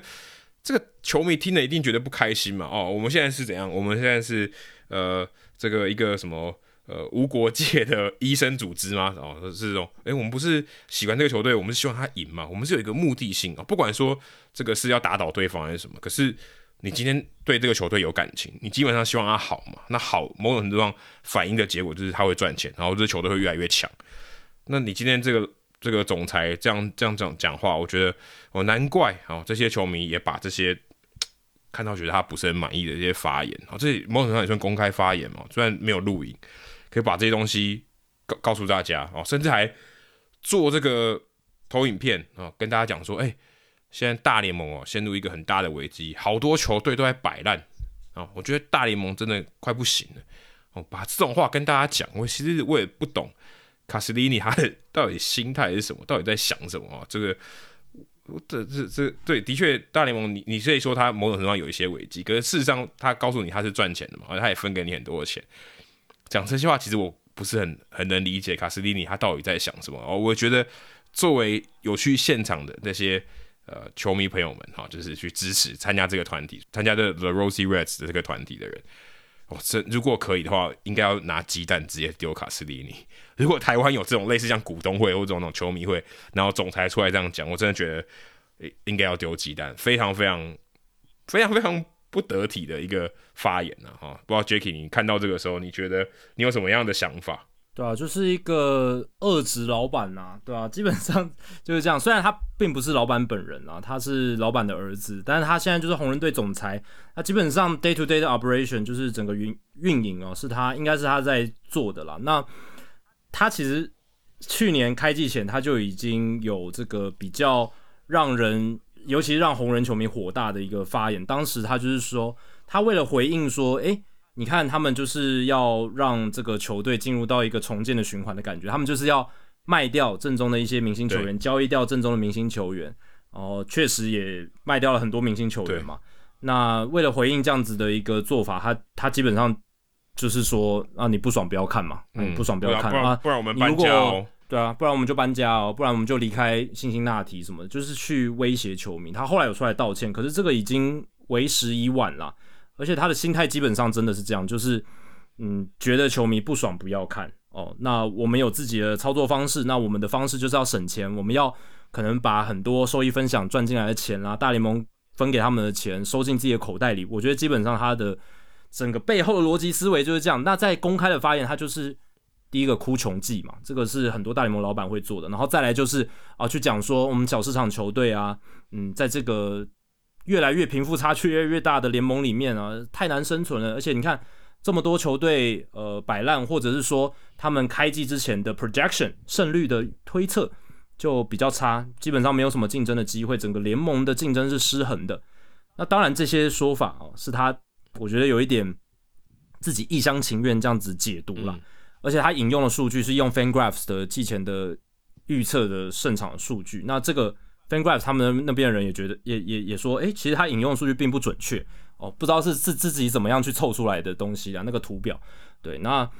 这个东西就是变成惹恼了很多红人队的球迷哦。从去年开季前的发言，那个发言之后，造成了二零二二年红人队的球迷的进场人次是大幅的衰退。二零二二年他们的观众进场人次一百三十九点六万人次。竟然比受到疫情影响的二零二一年还来得少。二零二一年他们的 Great American Ballpark 进场人次是一百五十点五万人次，诶，其他绝大多数的球队一定都是比二零二一年来的好，对啊，因为二零二二年没有这个进场人数的限制了嘛。结果红人队是开倒车，诶，那关键就在于说，红人队在去年季前 Phil Castellini 那一番言论，然后还有。他们实际上的操作真的是把正中不管是 Jesse Winker、Eugenio Suarez 一些明星球员，还有 Luis Castillo 都卖出去了嘛，然后季中的交易也把它交易掉了哦，所以当然他们的总管其实 Crow 他其实做的还不错，就是至少他交易回来很多的新秀，但是他们把这些大明星卖出去，然后把2020年他们打进季后赛那支球队完全的拆解，这一些的整个大方向的操作就是要拆解球队，然后省钱的这个做法是老板。呃，Rob Castellini 跟他的儿子 Phil Castellini 去主导的这些做法是让红人球迷很火大的。所以，二零二二年的进场人次，我刚刚讲到一百三十九点六万，写下了 Great American Ballpark 启用以来最差的数字，也是红人队史自从一九八四年以来最差的数字。诶，这是很可怕的一件事情，将近快要四十年来最差诶。对啊，四十年以来最差诶。而且是这座现代化球场启用以来最差的一个数字，所以红人队的球迷已经用他们实际行动来表达他们的怒火了。结果在今年，就是我们刚刚提到那个活动，就是一个红人队球迷组织的一个活动。当然，它是一个会员制的一个活动，并不是说完完全全百分之百公开。可是他们的会员在听到他当卡斯特林尼这个演讲里面的，你刚刚讲到的那些言论，也是气到。发推文，对啊，然后跟大家讲，直接把那个投影片给拍下来了，说这个有多扯。然后有些人还录一段影片嘛，直接把他讲话的东西直接直接拍出来，就有点气到了，就是觉得说，呃，不管他是不是在开玩笑，还是说，呃，还是真的认真的，不管怎么样，都是很不得体的一个发言。因为当做非营利组织来经营职业球队，这个非常违反美国人职业运动球队。经营的一个哲学嘛，一个他们基本的概念嘛。你你这个球队就是要赚钱啊，就是要想办法去盈利嘛。那不管你用什么样的方式，小市场有小市场球队的玩法，大市场有大市场球队的玩法。那大联盟也设立了一些收益分享的制度，一些竞争平衡的制度，来帮助小市场的球队。红人队也是经常性收到收益分享制度补助金的球队啊，因为他们也算是每每隔几年哦，就会变成说他们的整个收入是比较少的，然后团队薪资也比较少，所以他们就可以收到这些补助金，而且大联盟该给他们的也都有，不管是全国转播权利金的一个分享，或者是呃像之前我们讲到他嘛那个大联盟把这个 BAMTech。这个他们的旗下的一些股份全部卖掉之后，分给三十支球队。嗯、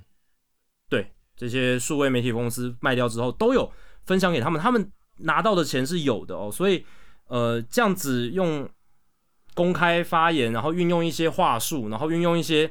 比较不好的这种言论的内容啊，想要去说服球迷说，我们这两年来准结开支的做法是合理的，而且我们就应该要这样做什么的。其实。我是觉得，以现在球迷对于大联盟产业的一个比较高的意识跟认知，嗯、我觉得这样是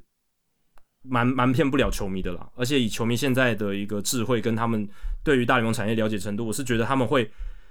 呃，不管是看向的 Athletics，我们我们参考这边报道就是 The Athletic 的记者报道的，或者是呃透过其他媒体去了解到说，其实这些老板他们是赚了很多钱，嗯，或者是说营运上可能有亏钱，但是球队本身是在增值的，他们并不是想象说真的是自掏腰包花了很多钱，自自己赔了很多钱 在经营这支球队。当大家都知道这件事情之后，你如果还这样讲，就是把球迷当成白痴，那自然会引发很大很大的反弹。从红人队去年的这个观众进场人次，我觉得就可以看出这样子的一个结果。而且你如果去看哦，二零零五年他爸爸 Rob Castellini 买下这支球队的时候，当时红人队的估值是两亿七千万美金。那我去查了一下，二零二二年红人队的富比士的估值已经达到十一点九亿美金，差不多四倍。即便它是一个，对，涨了五倍吧，差快快五倍，四四到五倍之间。嗯、如果是红人队这样子的球队，它都可以涨那么多的一个市值，那，呃，你如果又无心经营这支球队，那你就卖掉嘛，嗯、你还是可以赚的这个非常的口袋满满，然后你又不用面对球迷的检视。你也不用淌这个浑水，你也不用呃再因为你的发言而受到批评，那不是很好吗？你如果真的觉得你没办法跟大市场球队竞争，觉得经营很辛苦，就把它卖掉吧，对吧？那卖卖掉，我觉得是我觉得皆大欢喜。然后有心经营这支球队的老板来经营这支球队，那比起你在这边讲这些话，其实他他讲这些话，我觉得当然跟之前 Kevin Mather 就是水手队总裁的失言。呃，有异曲同工之妙，虽然失言内容不太一样，那 Kevin Mather 还带了一些种族歧视的东西在里面。对对对对对，那卡斯特林尼他是针对经营面哦，就是想要去用一些话术来包装自己不想要用心去经营球队的一些做法，各有他的一些值得批评之处。但卡斯特林尼他是累犯哦，去年已经引发那么大风波，那今年他持续的这样子，嗯，比较。让球迷不爽的一个做法，我觉得只是火上浇油啦，火上浇油。对，而且你说他真的，如果他觉得这是非营利组织，假设他还还就是哦，我一直把这个钱丢到这非营利组织，然后希望大家做一个社会公益，可是明显就不是啊！明显你最后拿到你的市值，这红人队的这个估值，你就算卖掉，你还赚一大笔，那怎么可能是非营利组织呢？你最后还是有赚钱的，所以我觉得这就是。把大家当笨蛋哦！这你明明就只有赚到钱嘛！而且说真的了，我觉得这个赔钱的生意没人做，杀头的生意有人做啊！你作为一个职业运动，职业运动就是生意嘛，不讲别的。你说像中华职棒哦，教大家说哦，我们这个职业棒球要大家做社会公益哦，这也是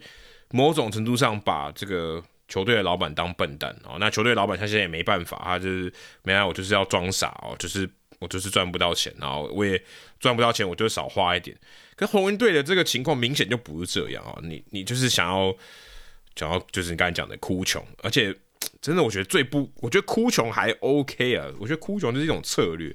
可是你把他当笨蛋哦，我觉得这是不太好的，就真的把他当笨蛋，你怎么可能是非营利组织？你怎么可能是呢？对不对？你说今天对马林鱼队之前也跟你做差不多的事情，可是 Jeff Loria 不会说，哎、欸，我们是非营利组织，他不会这样，他不会这样讲嘛，对不对？哦，就是我 OK，、嗯、我们现在改朝换代，我们要新陈代谢，你管我怎么做，对不对？我今天想要把我家整个拆了，你也管不着，可是你也不会说，哎、欸，我住外面比较舒服，或者我我今天。去外面餐风露宿比较舒服，你不会这样说嘛？就把他当笨蛋嘛？对啊，所以我觉得，嗯，哎呀，这个看到这些，呃，我们觉得好像呃世界级的球团啊、呃、的，不管是有发言权的这些人，或者是在高层的人，还是有一些哦，你觉得相对反制的一些话语的时候，你就觉得哦，好像 好像台湾的一些你觉得很离奇的事情，好像也没有那么离，然后我觉得好像也没有那么离奇。美国也会发生这种事情啊！美国哎、欸，红人队还不是乱搞的，红人队一百五十年的球队，哎、欸，他们的球迷是是很有棒球素养的。这个辛辛那提这城市棒球文化是底蕴是很强的。你这样搞，真是把当当笨蛋。我相信，呃，我我觉得如果这件事情虽然可能现在还好，如果这件事情他继续让他有更多这个掌握麦克风的机会哦，我相信可能五年内卡斯利尼家族就要把球队卖掉了。他。这个对啊，舆论一定，大家都不进场，大家我今天不进场，你就会感受到压力，感受到压力，你没有别的作为吗？你今天经营球队就是没有把东西经营好，没有让大家吸引来看球，那你就想办法，我要离开这个产业啊！你不可能，不可能把它当做 non-profit 来做啊，因为你一定会想办法说啊，我这个东西越做越苦，还一直被骂哦，哪有人一直想被骂呢？对不对？意大也是这样就，就就不做了嘛，对吧？所以我觉得对。那我觉得这个迟早，如果他再有更多发言的机会，是除非他突然开窍啊，开始讨球迷欢心了。不然，我觉得红人队很快哦，卡斯蒂尼这个家族就要脱手了。我觉得应该不太会有机会了。对，即便好，我们刚才讲的可能就是有一些非常对大联盟的呃整个脉络，或者他们整个营运的运作、球团的一些估值都很有概念的球迷，他不会被。卡斯蒂尼这一番言论欺骗，而且甚至会觉得卡斯蒂尼把他当白痴。那对于一般的可能比较主流红人球迷，他可能对于大联盟的财务运作或这些球队的幕后操作没有那么理解。对他来讲，最直接的就是他明显感受到这这三年来红人队真的没有诚意，想要有心的把这支球队好好打造好。嗯、在二零二一年封管之前，就是在球季结束之后封管之前，他们就交易把这个 Tucker Parhart 交易掉。然后也没有给 Wade Miley 合约，然后呢，Nick Castellanos 他选择跳脱合约，然后在封管之前，他们是大联盟那个休赛季唯一一支没有有这个用大联盟合约签下任何一个球员的，唯一一支没有用大联盟合约签下任何球员的球队，就说明了一些事情。封管之后，他们持续的把球队拆解掉嘛，送走了 Sonny Gray，送走了 Jesse Winker，送走了 Eugenio Suarez，还有 Amir Garrett。从先发投手到主力打者到后援投手全部交易掉，嗯、然后呢，开季的时候就很惨嘛。大家还记得去年开季，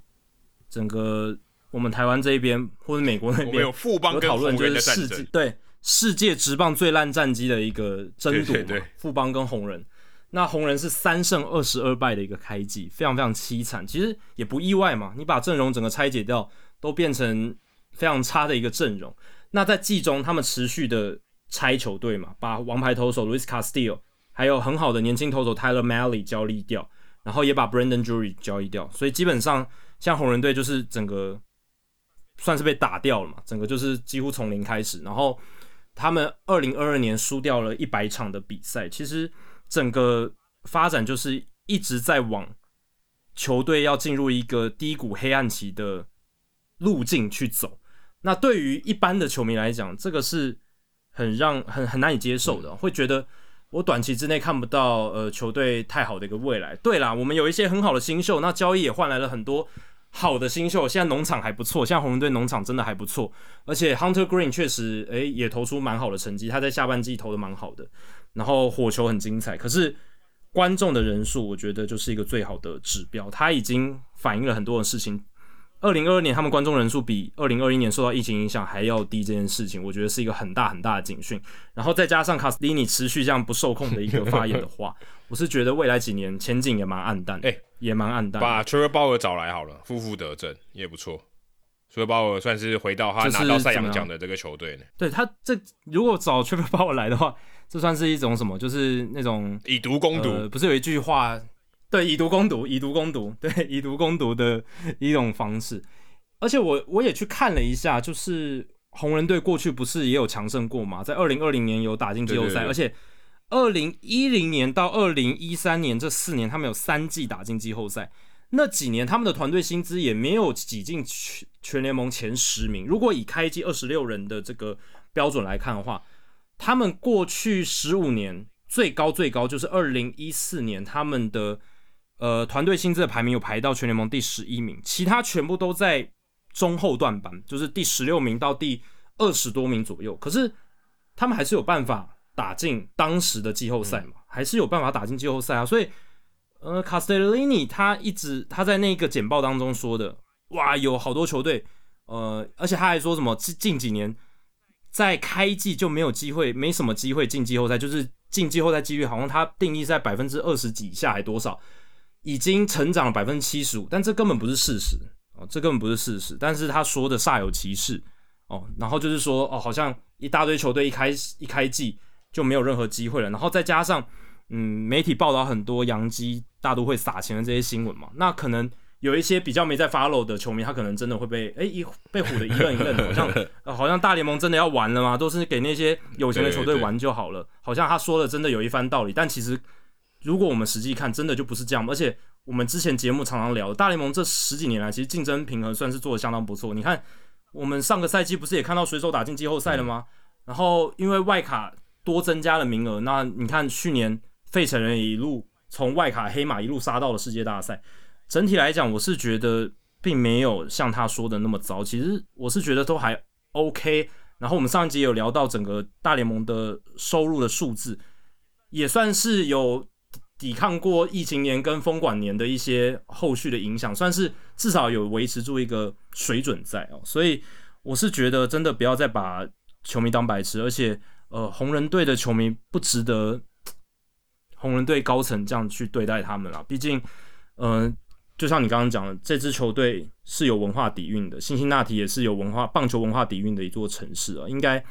嗯，我觉得要有更好的老板团队来经营这一支球团。对啊，哎，这个看了有点难过啊。烂归烂哦，绝对烂归烂哦，但是你要争气啊哦，不要连这个高层都觉得，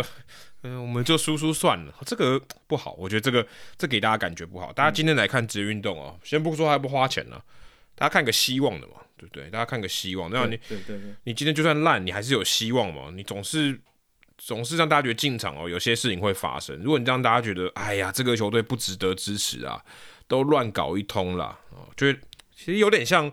嗯、可能很多中华职棒球迷看到以前假球的时候，他就有那种感觉嘛，就是你这不根本就乱搞，那我干嘛去看，对不对？我根本连希望都没有，说这个打得很烂，一胜难求。讲是烂归烂，可是诶，这个球队我们很有向心力，烂的时候我也挺哦，那个就不一样。所以我是觉得这个，对啊，这个真的也给大家一个。算是一个不好的示范了，卡斯利尼这样的发言，呃，这我必须说，他这个绝对不是，呃，可能还不是说啊，不小心脱口而说，是说错口误啊，不是口误哦，他心里就是这么想的，这是最可怕的，这是我觉得最可怕的事情。对，你刚刚有，你刚刚讲到一个，我觉得我想分享的点就是，你球队烂没关系，对不对？烂没关系，因为你看。我觉得有一个很好很好的反例，就是堪萨斯皇家。皇家，我们皇家，我们过去也称赞过很多遍。他们去年其实开机就知道自己，老实讲啦，认真来说，他们内内部的管理团队也知道，他们应该没办法打进季后赛，很难很难。可是职业球团经营的就是让球迷有个希望嘛。对啊。那今天你就算你知道你球队的战力真的没办法打进季后赛，可是你还是可以做一些补强嘛，你还是可以给球迷一个期待，说，诶，我们有一些。年轻的新秀要上来，然后我们大联盟球队，我们还是有做一些事情。你看他们去年不是也有像 Carlos Santana 这样子的老将在球队里吗？然后也有签回了 Zach Greinke 嘛？那为什么要签 Zach Greinke？其实他并不是 Zach Greinke 来了也救不了皇家队，对对对。但是他可以有票房的效效应，可以让球迷至少有一个想望，或是有一个买票的动力的存在，对不对？嗯、然后。他们去行销 Bobby Witt，然后行销一些年轻的呃球员，然后还有他们也持续的把这个 Salvador Perez 常年的留下来，至少球队有个看板在那边，哦、嗯，不至于说我球迷进场了，发现哎，我没有一个球迷球员认识。Joey Votto 还在啦，Joey Votto 还在。但那是因为那个合约你也甩不掉，并不是说他真的哎、欸，人家皇家队是已经进入了一个已经重建循环了，他还跟 Salvador Perez 续约，啊、所以代表说他并不是说哦，我接下来要竞争了，所以我才把 Salvador Perez 留住，并不是，他是对他有情有义，而且也觉得他生涯初期皇家队真的有点亏待他，因为那个合约真的签对球员太不利了，所以也算是给他一些回馈哦，所以我是觉得你。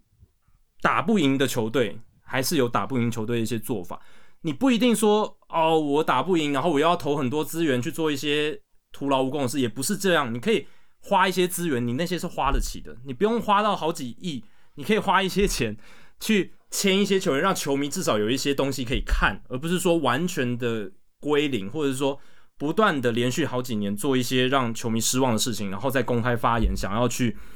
嗯用一些话语哦来掩饰自己。背后真正的意图，对，这真的是非常的不好哇。那刚刚讲到球团的总管哦，其实球团的总管，呃，说要说错话可能少一点，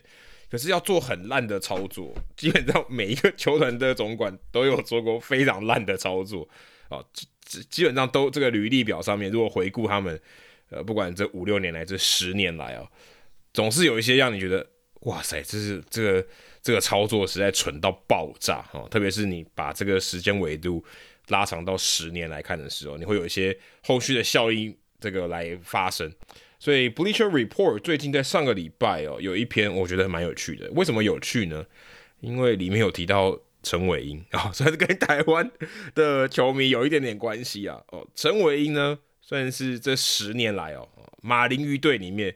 最糟糕的一笔操作啊！但这个操作里面包含啊自由球员的签约或者交易，或甚至把球员释出。那马林鱼队啊，最最烂的就是 Bleacher Report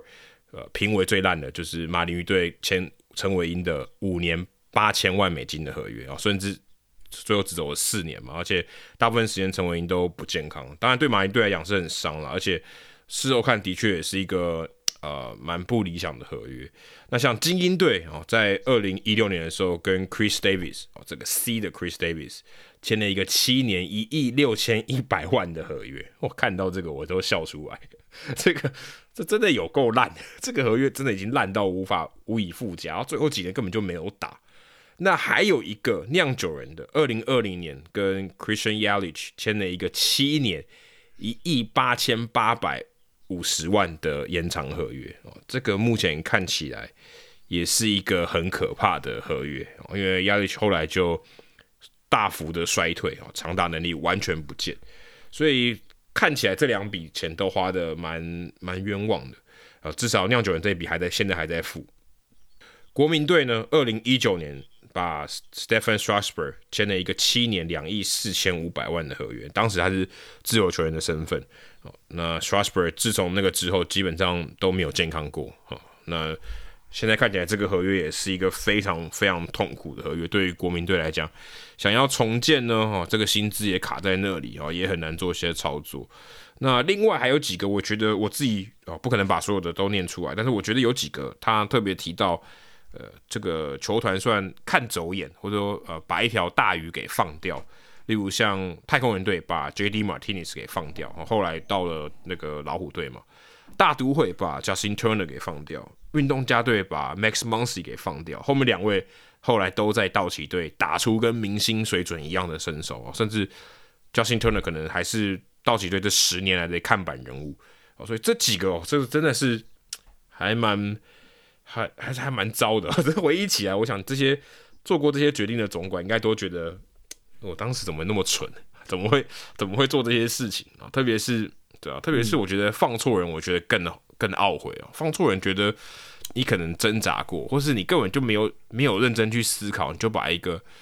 呃未来的很可以说是在自由球员市场，或是在这个球员市场上面非常厉害的球员都放掉，等于就是。有点浪费你原本球探帮你选的人嘛，那我觉得这就相对的可惜。那嗯，因为精英酿酒人国民这几个签约，当然他当然是会怀抱一些希望，我我觉得跟希望落空可能还还比较可以理解，但是哦、你赌就是你你有点放弃掉，你的耐心不够，我会觉得对我来讲，如果我是总管或者我是操盘的人，我会觉得更呕了。所以像放掉 JD Martinez、Justin Turner、Max Muncy 哦这几个操作，我都觉得如果我是总管，我会觉得非常痛苦。嗯，这个。Bleacher Report 它的专题就是叫做每一支大联盟球队过去十年来最大的在休赛季值得后悔的事情，你也可以说成就是很呕的事情啊。那如果以这个角度来看的话，对啦，确实放错人这件事情是蛮呕的，因为等于说你没有获得什么报酬，然后就让他这样走掉。可是老实讲啦，我觉得放错人这件事情，我有不同的一个看法，就是说。这个球员，不管是 Turner 过去在大都会，Max Muncy 过去在运动家，或是这个 JD Martinez 过去在太空人，如果他继续待在他原来那支球队，他真的能够像后来他到另外一支球队打的那么好吗？我觉得不一定。为什么？因为这些球员他到另一支球队，他是得到了不同的教练、不同的指导。那包含到 Turner、JD Martinez、Max Muncy 这三个人，其实都算是。MVP 制造机里面提到的，没错，嗯，比较新世代的球员养成系统底下获得转变而成功的球员，所以，呃，如果他待在原系统里面，搞不好他就是原来的打法，原来的一套体系，那他可能就算待在那边，他也就那样子。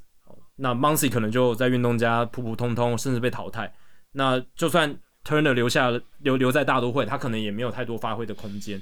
那这些球队让他们走了。老实讲，嗯、呃，你也怪不得别人，就是你自己的球员养成系统在当时啦，没有比其他球队好嘛，嗯、或者是说太空人球员养成系统不错，可是他们那一套方式可能当时就不适合 JD Martinez，就没有办法对症下药。Martin 对，那 Martinez 有可能是快要破茧而出了，但马这个我记得 Jeff Luhnow 他就是当时的太空人的总管，他后来受访的时候有谈到，这是他最后悔的一件事情之一，嗯、就是让 JD Martinez 走。对，这可能是比较。真的有放错人，他们本来有机会让他在太空人破茧而出，这可能是一个比较好的放错人的案例。但是我只是觉得 Turner 跟 Muncy 他们是在新的球团得到了好的一个球员养成而破茧而出，所以我觉得与其说是放错人，不如说是后面这些球队他们的养成系统比较好啊，才让这些球员的潜力被打开。对，我是我我我是有这样的感觉了。那呃，这中间里面嗯有提到的几笔，就是这几支呃每一支球队他们最呕的事情。当然，它并不是一个有客观标准依据，比如说哦损失最多 WR 值或者什么亏最多价值，并没有。这个就是 Bleacher Report 他们的写手，或者说这篇文章的作者 Joy Reuter，可能他有很多的主观因素在里面。他他他自己也在开头有写嘛，就是去他是去看了一下这过去这十年来每一支球队，呃，他们可能会最感到后悔的一笔操作这样子哦，所以大家其实也是有可以有自己的看法了。那嗯，像 Christian Yelich 这一件这个东西，就是他呃来到酿酒人之后，然后在二零二零年签的那个延长约，我是觉得啦，呃，前面其实交易过来是看起来蛮成功的，一八一九年打的下下叫。但是就是二零二零年那个延长约签下去，是会让他们对了，确实有一些后悔。但是，呃，Yelich 也不是烂到说就是完全不能打，不能打球。Chris Davis 他其实还还对那个，我觉得是更可怕，就是 C 开头的那个 Chris Davis 那个精英队的合约，那个就完全是 dead weight，他他就是那么高的薪水。你把他放在场上，他又是对球队一个负产能，就是对你球队形成累赘，那个是那个才是最可怕。呃，像 Miguel Cabrera 其实也被列在老虎队，对对对，老虎队的那个延长约，他也把它列为就是过去十年老虎队可能会最呕的一个。但我觉得至少他有持续出赛，因为 Chris Davis 连初赛都没有了。但我觉得 Chris Davis 是烂到他不能让他出赛，有有点是这样子的感觉。对，那 Cabrera 他是还有明星价值，就 Chris Davis 他又不是那种。像 Miguel Cabrera 这种明星级的球员，就是当然他是明星啦，但是呃，Chris Davis 并不是等级不一样，二十一世纪最强的左打者之一嘛，对，对不对？他跟 Cabrera 地位是完全不同的。那老虎队把 Miguel Cabrera 摆在阵中，虽然他的打击成绩已经有所衰退，而且甚至是在联盟平均以下，可是他还是有吸票的效果。他还有一些生涯的 milestone 里程碑可以去完成，但 Chris Davis 完全没有，那这个就是很可怕的事情。但对我来讲啊，我是觉得这两个是相同的可怕。那跟 Yelich 相比，Yelich 还好嘞，他至少还能守嘛，然后至少打击也算是 above average，并不是说低到很差不能用这样子，至少还是联盟平均水准之上。呃，我看了一下哦，他在二零二二年 WR 值二点七，还可以，还在联盟平均以上，还，还可以，还不错，对对，对，对啊，还可以啊，不是，而且他还能跑七年合约的人，你想要的人吧？哦，绝对不是，他去年年薪两千六百万美金，他对啊，OPS Plus 一百一十一，呃，WR 是二点七，老实讲啦，这个也不值这个价嘛。可是我是觉得至少还稍微好一点。那呃，对啊，像你刚刚讲国民队。Strasburg 的合约也是很可怕，就是他是受伤完全没办法上场，而且是签了约之后就呃烂掉，然后受伤，然后没办法上场，呃，这个就是我觉得管理阶层会最后悔，而且最害怕发生的事情。那我觉得还有另一种就是国际球员的签约。那我记得就是大概在十年前左右吧，就是一二一三一四一五那几年间，大联盟球队有签这个古巴球员的一个热潮。哦，包含像那个时候，像那个时候，Aroldis Chapman 已经红一阵子了，然后还有就是亚斯尤普伊二零一三年刮起的旋风，所以那一阵子其实有蛮多古巴球员被签下来，而且薪水就是签约金都还蛮高，对，那时候都很高，那个时候有点像大谷翔平的风潮，但是没有那么多，可是后来有日本球员，亚斯尤普伊那一阵子超多古巴球员来的，没错，那那个时候这篇文章也有提到一个例子，就是二零一四年十二月。响尾蛇签下亚斯马尼托马斯六年六千八百五十万美金。哦，其实这个合约也是很大张诶，这个呃堪比那个时候就是还有 Jose Abreu 这样子的球员进来嘛，差不多的一个价嘛，那还包含了像是呃 Yoan Moncada 当年红袜队签的超贵的，呃也很贵，包含到就是整个罚金什么的加一加也也是很很多钱这样子，对吧？所以呃 Tomas 这个是非常非常失败的哦。他是算是大联盟球队高签约金去签这些古巴球员里面一个非常失败的案例。那 Tomas，嗯，基本上到大联盟之后，他没有什么太大的建树了，而且，呃，基本上他的当然有一年，二零一六年打的还算不错，可是其他年份哦都非常的糟糕。二零一六年他至少 OPS Plus 还在联盟平均之上，可是他因为防守太烂。嗯啊，跑垒也不行，所以整体来讲，他 WR 值是负。而且那时候国联生涯在大联盟可以可以用。啊、呃，对啊，啊，所以他就是一个完全的负资产。他在大联盟累积四个赛季，总共的 WR 值是负二点五，而且每一个赛季的 WR 值都是负。这个也负的代表什么？厉害耶！坦白说，这很厉害耶。对啊，负的代表是他比这种替补级的球员还烂哦，就是你从三 A 随便拉一个起来，呃，贡献度都比他好。那你花六年六千多万签到的不只是空气而已，还签了一个千块，因为你拖垮你球队的步伐，基本上就是这样。所以这也让我联想到了那一段期间的古巴球员风潮。其实成功的人当然有，诶，也还不少哦，但是失败的人也蛮多的。成功的包含像什么？我觉得亚斯呃那个亚斯尤普里也算是成功了，因为他前几年打的真是不错。嗯、对，然后蒙卡达蛮成功的。因为他后来以新秀的身份确实有发展起来，Jose Abreu 可以说是最成功的一个，他应该是古巴球员从联古巴联赛直接来到大联盟最成功的一个。对，而且他拿 MVP，然后 Yuli Gurriel 他拿 MVP 耶。哦，对啊，有拿 MVP 啊，最好的最最好的成就了。然后 Yuli Gurriel，然后对 Gurriel 的兄弟也是表现非常好，嗯、也算是蛮成功的这个投资这样子。近几年像是 Randy Arozarena 啦，Louis Robert 啦，Yordan Alvarez。哦，这这几个都是非常非常成功，非常厉害。古巴球员其实顶尖的还是素质非常好，可是我觉得大家就是有一种被这种幸存者偏误，因为媒媒体大部分只会报道这些打得很好的古巴球员，然后很多球迷会觉得，诶，古巴球员就是还是很强啊什么的，可是没有被报道的，就是或者是报道比较少，然后表现很差的，亚斯马尼托马尔是一个，Hector Olivera，他不只是打得烂，然后还有这个家暴的问题。嗯就爆掉就没了。然后，身为红袜迷的你，怎么能够忘记 Rusney Castillo？他在这个 Bleacher Report 这一篇文章里面，他在写红袜队的时候是写到 Pablo Sandoval。对，Pablo Sandoval 那张合约也真的很烂，他也打得很差，他真的很烂。而且而且 Sandoval 不是后来也公开坦诚，他觉得红袜队是一段不好的回忆。对，对，对，对，但是 Rusney Castillo 那一张合约也是蛮凄惨的。Rusney Castillo 当年是七年七千两百五十万美金，比 Thomas 那张更大张，合约更长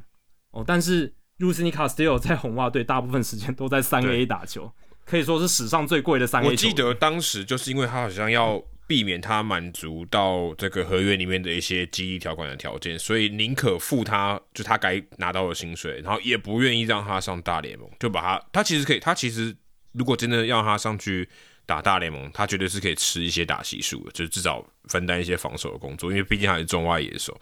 可是当时就把他整个锁死在三 A，就他就是一个永远都无法逃离三 A 的球员，然后后来就再也没有上过大联盟。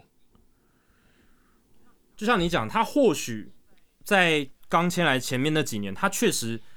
有一定大联盟的实力，也许可以当一个四号的外野手，或者是角落外野，或者是就是上场做替补啦。这些其实他是可以胜任，可是呃，他也没有好到说让你愿意给他先发的位置。对，没有，这就是他的一个问题。可是既然你都花了钱，你可以让他去打第四号的，打第四号的外野手。我记得当时 Castillo 在三 A。那时候林子伟还可以去红袜队守外野，你就知道他根本就打死都不想让卡斯蒂尔上来守，就是守任何一场比赛，就他就整个被锁死在三 A。真的，所以卡斯蒂尔这一张，我觉得，我觉得不会比 Pablo Sandoval 那张来的差，哎，就是而且他甚至还占了一个三 A 的位置啊，对，就是很麻烦的一个。签约的结果这样子。不过 Bleacher Report 主要是看那个啦，就是他薪资的严重的程度。Castillo 那个虽然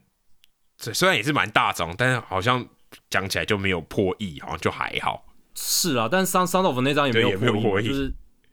五年九千五百万美金。那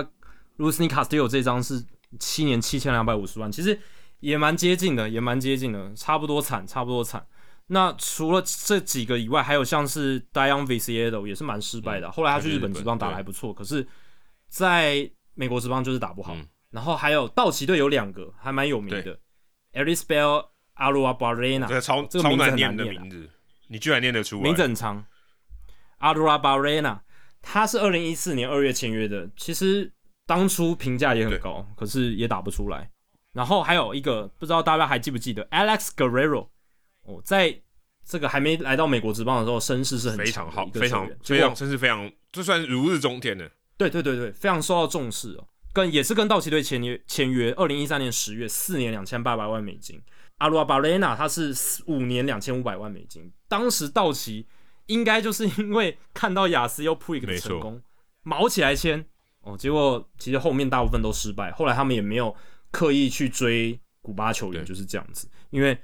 Guerrero 跟 Arruabarrena 也是一个比较失败的一个结果，这样子就表现不好，也没有在大联盟留下什么建树或者好的成绩啊。所以我觉得这个古巴球员也算是一个主题，耶，就是响尾蛇，因为 Bleacher Report 这篇写响尾蛇就是写 Yasmany Tomas 哦，就让我联想到这个古巴球员其实嗯成败也是很多，不是说今天他在国际赛或古巴联赛打得超级好，然后。呃，累积了很高的名声，就一定哦，在大联盟是一定成功的，还是有非常大的一个落差。对，特别是古巴球员，感觉这个 variation 就是他的成功的和失败的这个这个怎么讲？呃，幅度是蛮大，就是烂的是真的很烂，好，就是大联盟都没办法站稳。好的，这是明星球员，甚至达到 MVP 等级，或者像亚修普伊第一年上来的时候这么强哦，当然也是有这种例子，但是失败例子也真的是很多。对，你刚刚讲到那个。古巴球员 variation 很大，就是他的表现落差可以很大。我觉得有一个很大的原因是因为，呃，大联盟球探对于他们的资讯的掌握其实比较少，哦对啊，就是很难掌握到比较客观的一些资讯。古巴联赛的竞争强度并没有那么高，那你对于他们了解可能就是呃他的一些运动天赋，你大概看过，但是你能够获得掌握的资讯，比起在美国本土的业余球员真的差太多了，嗯，所以。你对于他们资讯掌握不够的情况下，你很难去正确的预测哦，他们来到美国职棒的体系之后，他的发展会是怎么样，或者他的这些能力，他的一些 raw talent，不管是他的打击技巧，他的选球眼，他的 power，他的防守，他的臂力，到大联盟的这个美国职棒的赛场，他的 translation 会是怎么，就是他的转换会是怎么样，这个是很难去评估了，因为古巴球员的资讯真的是比较少这样子。不过刚刚这个也顺着我再补充一下，其实像我们刚才提到，除了 Jose Abreu 以外，像 Luis Robert、Yordan Alvarez 这些 Arozarena 这些球员，这我们最近近期比较看到的古巴球员，他们大部分这个养成还是在小联盟，所以这个他可能掌握度比较高。可是如果你真的像 Jose Abreu 这种已经达到算相对大龄的新秀哦，那种真的就是。嗯，就有点难掌握了。当然也是刚刚前面也是有讲，有一些呃很年轻的大物啊，真的也是打不出来。而且我觉得他们适应上都会很大的问题啊，因为他们基本上他们已经定型了，然后语言上学习的能力也不像可能十七八岁的拉美的新秀哦，比较愿意去学。我觉得适应上环境上，我觉得应该也会是一个很大的关键啊。特别是他如果呃可能二十三岁、二十四岁，甚至二十五、二十六才来到。呃，美国的话，我觉得他们要调试这个环境，其实日本球员也会一样嘛，也会一样的问题，所以嗯，我觉得这也是其中一个很大的因素。对，其实你刚刚讲那几个，我或或者我刚刚提到的这几个失败的古巴球员，很多其实都是比较大龄，就是他已经。已经打过职业一阵子了，然后才被大联盟球队签下来的。其实，诶、欸，整个整体来讲并不好。诶，像 Abreu、Jose Abreu 跟 Yuli Gurriel，老师讲，他们算是比较特例的，就是呃，已经在古巴联赛打很久，然后来到美国还打得很好的。那其他你看 Olivera 啦、Tomas 啦这些，像 Alex Guerrero 这些，老实讲，他们已经累积了一定的就是国际赛或是古巴联赛的资历。可是，老实讲，来到美国之后，适应的都。不好。对啊，这就是可能其中一个原因吧。我没想到这一题居然聊到了古巴球员。好，那那大家也可以欢迎你在社团里面分享哦。身为你支持的球队，你有没有哪一些你觉得呃这个休赛季这十年来最糟或最令人后悔的一些操作呢？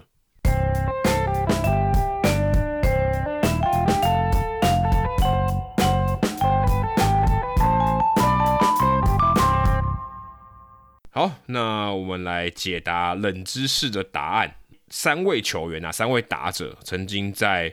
呃 Mariano Rivera 手中敲出过两支的全垒打。哦，刚刚你猜了两个答案嘛，对不对？Evan Longoria 跟 Miguel Cabrera，他们两个都打过两支全垒打。呃，Longoria 才用了十六个打数就打了两支全垒打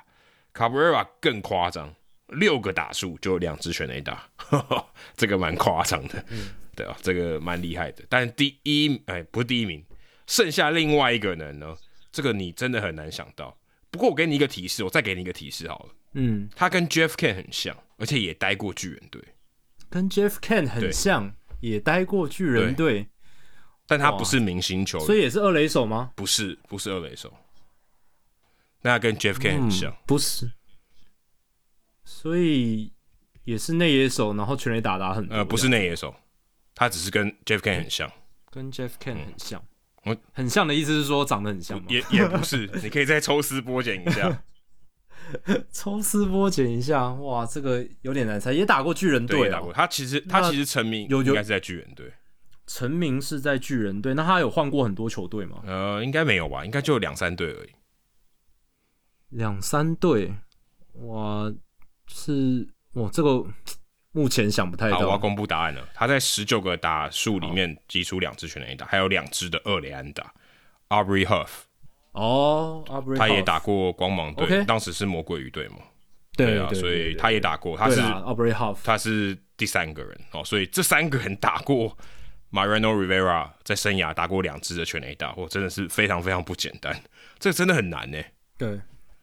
因为 Huff 他生涯前七个赛季都在魔鬼鱼啦，而且他单季最多轰三十四轰哦，就是在魔鬼鱼队打出来的。那我小时候，我小时候打电玩的时候，对魔鬼鱼队比较有印象，就是 Aubrey Huff，因为他算是 当时在那个游戏里面魔鬼鱼队里面打击能力最好的选手。对，对那刚好也跟这个 Rivera 哦，生涯那也算 Rivera 生涯巅峰期有重叠到了，然后。跟那个魔鬼鱼队，还有他后来有加入精英哦，对对，还是都是在美美东的球队，对对对，对，但他在巨人队有拿过冠军，而且他就是一个场外好像蛮机车的人，然后发表一些很不正确的一些言论，所以我才会说他跟 Kent 蛮像的，没错。跟 OK，原来是这样，一个蛮讨人厌的 家伙，至少球界蛮讨厌他的。对，Aubrey Huff，至少退休以后他有一些。哦，就是令人看了觉得你在想什么的一些言论啊，这种 Aubrey Huff 在退休呃他的生涯呃离开棒球这个场上以后的一些疯狂的言论，所以对的确会让人家联想到 Jeff Kent。好，接下来进行本周的人物我来讲单元。Adam 这个礼拜要介绍谁？哦，这个礼拜呢，也是看到 Athletic 上面有一篇这个相关的文章哦。那今天的主角呢，叫做 Jose Tolentino 哦，他是前大联盟球员，今年六十一岁哦。不过他在大联盟就是短暂的喝过几杯咖啡啦。一九九一年的时候，在太空人队效力过那一年，那一年他三十岁，然后后来就再也没有在大联盟场场上出赛过。那他那一年打完，一九九一年，隔年一九九二年，他打这个海盗队三 A，打完以后呢，之后呢，他就开始在世界各地流浪，也打过这个日本的西武狮队，三十二岁的时候。后来生涯晚期就在墨西哥联盟，他本身是一个墨西哥人啊，不过他很早就移民到了美国。那今天我们要讲的是，他其实真的生涯还蛮特别。他除了刚前面讲的球员的身份哈，球员的角色之外，他在二零零八年北京奥运的时候，因为刚刚讲到他本身是墨西哥人嘛，他其实是墨西哥棒球队的总教练，国家代表队的总教练。二零零九年哦，他也是墨西哥代表队的板凳教练。那他后来就基本上比较没有跟这个国家队有关系了，就是后来他主要投入的时间其实都是在天使队的西语的广播主播工作。哦，其实这也蛮特别的，就他也可以做主播，也可以做球评，然后他主要就是呃为天使队播报这个西语的比赛，他超过二十年。那后来这个篇报道好想要强调就是。呃，他跟天使队的一些关系这样子，我觉得呃蛮有趣的，可以跟大家分享。所以今天才人物来讲，就介绍 Tolentino 的故事。那他是说，二零一三年的时候，呃，他原本是在球场里面有转播嘛，有一个广播的转播室。不过因为球场的一些算是重新的整建啊，就把这个转播室给移掉了。所以他后来他要来转播这个天使队主场的球赛的时候。他就要到附近球场附近的电台哦，看电视转播哦。看到的时候我也蛮意外的，甚至呢，如果这个电台你借不到录音室，还要必须到家里转播。所以他家里有荧幕，然后有这个麦克风，然后有一个小小的自己的录音室哦，还花自己的钱去买这些设备，然后来做这个工作。我看到时候觉得 还蛮扯的，而且这个文章哦，一开始还提到说，更夸张的是，因为当时可能这个。呃，球场没有什么空间让他继续在转播这个比赛，所以竟然哦，他还曾经在球场的这个置物间哦的衣柜里面啊转播一场比赛。我看到的时候真的蛮扯。那他也说，二零一九年就他这个快要没有播比赛的这个最后几年，他说一场比赛哦的这个转播单位给他的薪资是三百五十块美金，其实也就大概台币一万多。诶，这个这个行情其实比我预期的低蛮多的哈。以美国的薪资水平，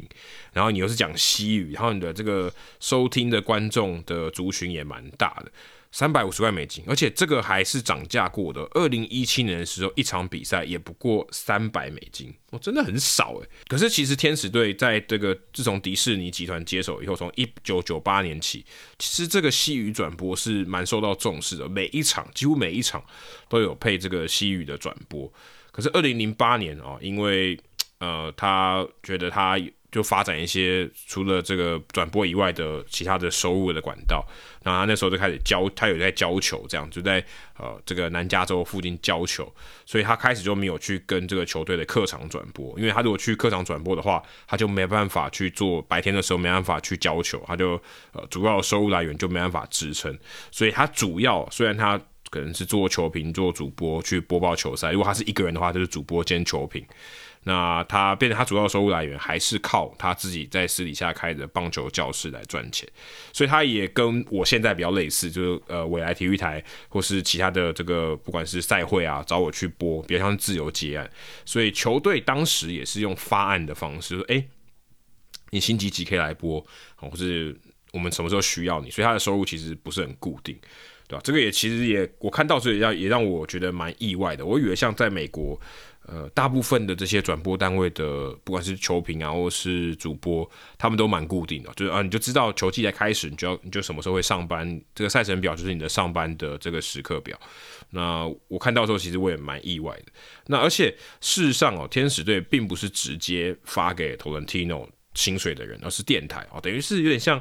呃。这有点跟台湾的有点类似啊，有点像说哦，今天这个当地的电台可能跟呃球队有一个转播权的合议，就一个合约这样子。然后，但是他虽然说我是官方转播的这个电台，但是薪水还是由电台来付，只是说他这个薪水的来源其实就来自于天使队。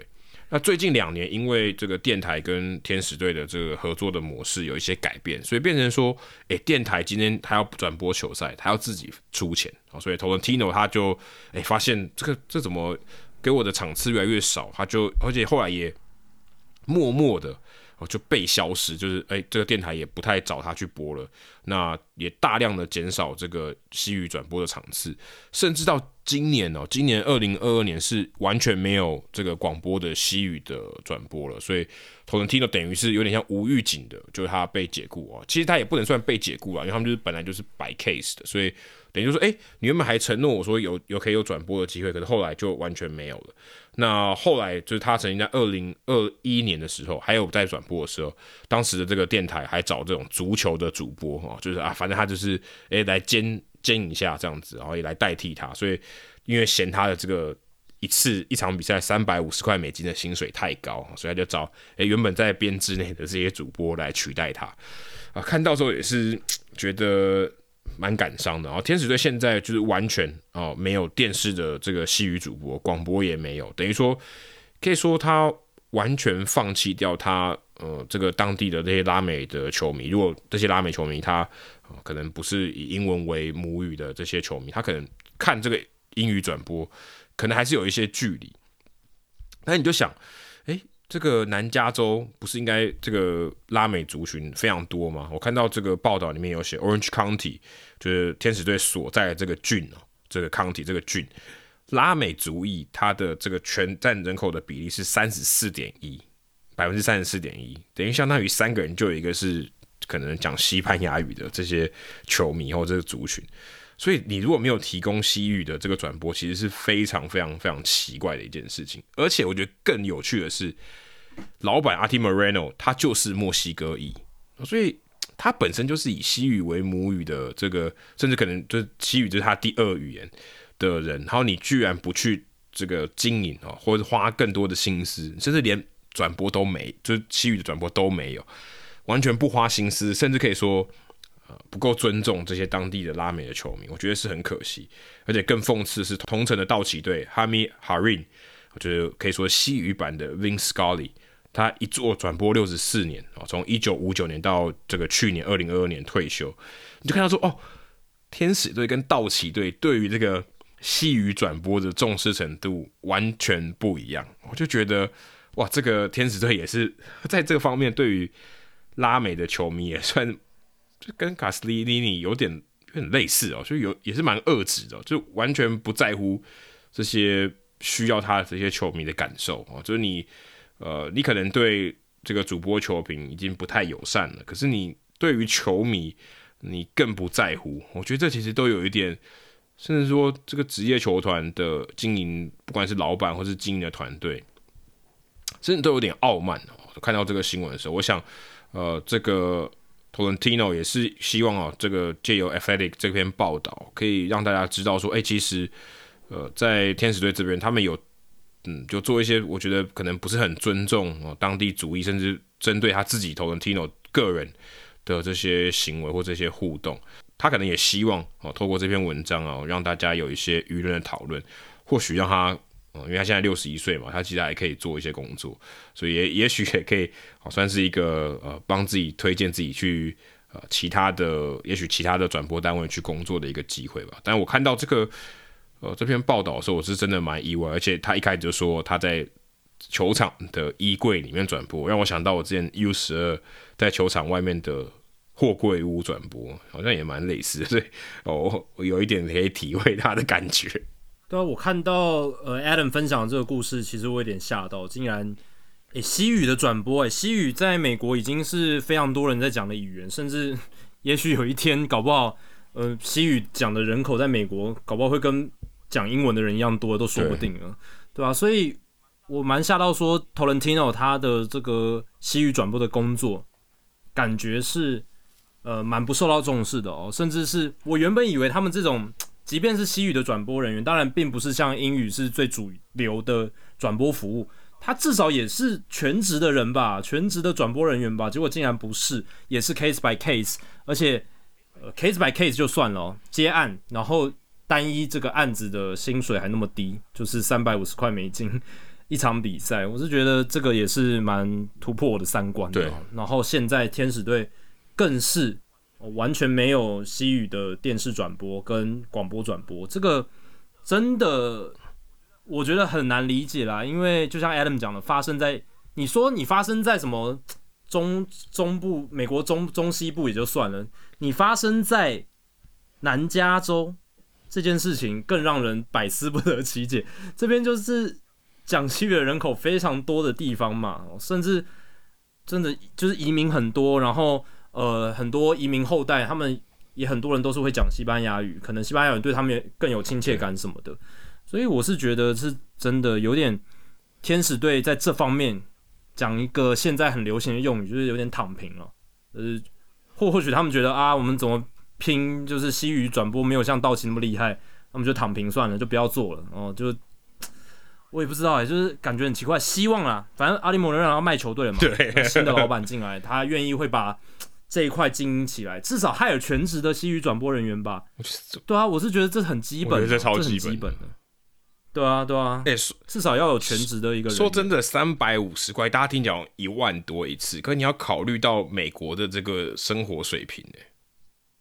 对对，对，然后他们的这个经济规模，你说这个，我觉得真的还蛮羞辱人的。难怪他说他他宁可教球，他也不要去，他也不要去当球评或主播。对，真的是不受尊重，因为而且美国他们对于运动转播人员是更加重视的。你看，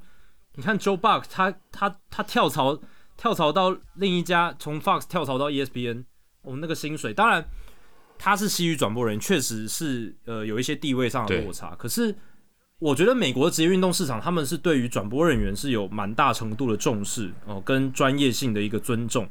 但在这方面，尤其是天使队对 Tolentino 的这个待遇，我是看不到什么尊重。对，而且我我看到的时候，我还想说，哇，那那些小联盟或是大学的，如果相对起来更没有人看的，说是当然还还是很多人看，我不能讲更没有人看，或者说看的人更少的，那不是更更惨吗？对啊，一定更惨。对啊，可能待遇更可怕。我觉得哦，想到我都头有点痛了，突然觉得我应该要感恩，在新年的时候我应该要感恩一下，我在体育台会发给我 case。是，我还觉得应该要怀着一颗感恩的心。Jacky 等下睡醒然后去播球的时候也要感恩一下。想想我是对，还有一份全职的工作这样子。想想 Tolentino 的故事，哎、欸，人家在衣柜里面播、欸，哎，好可怜。没有，你至少还是在棚内播，好好很多了，好很多。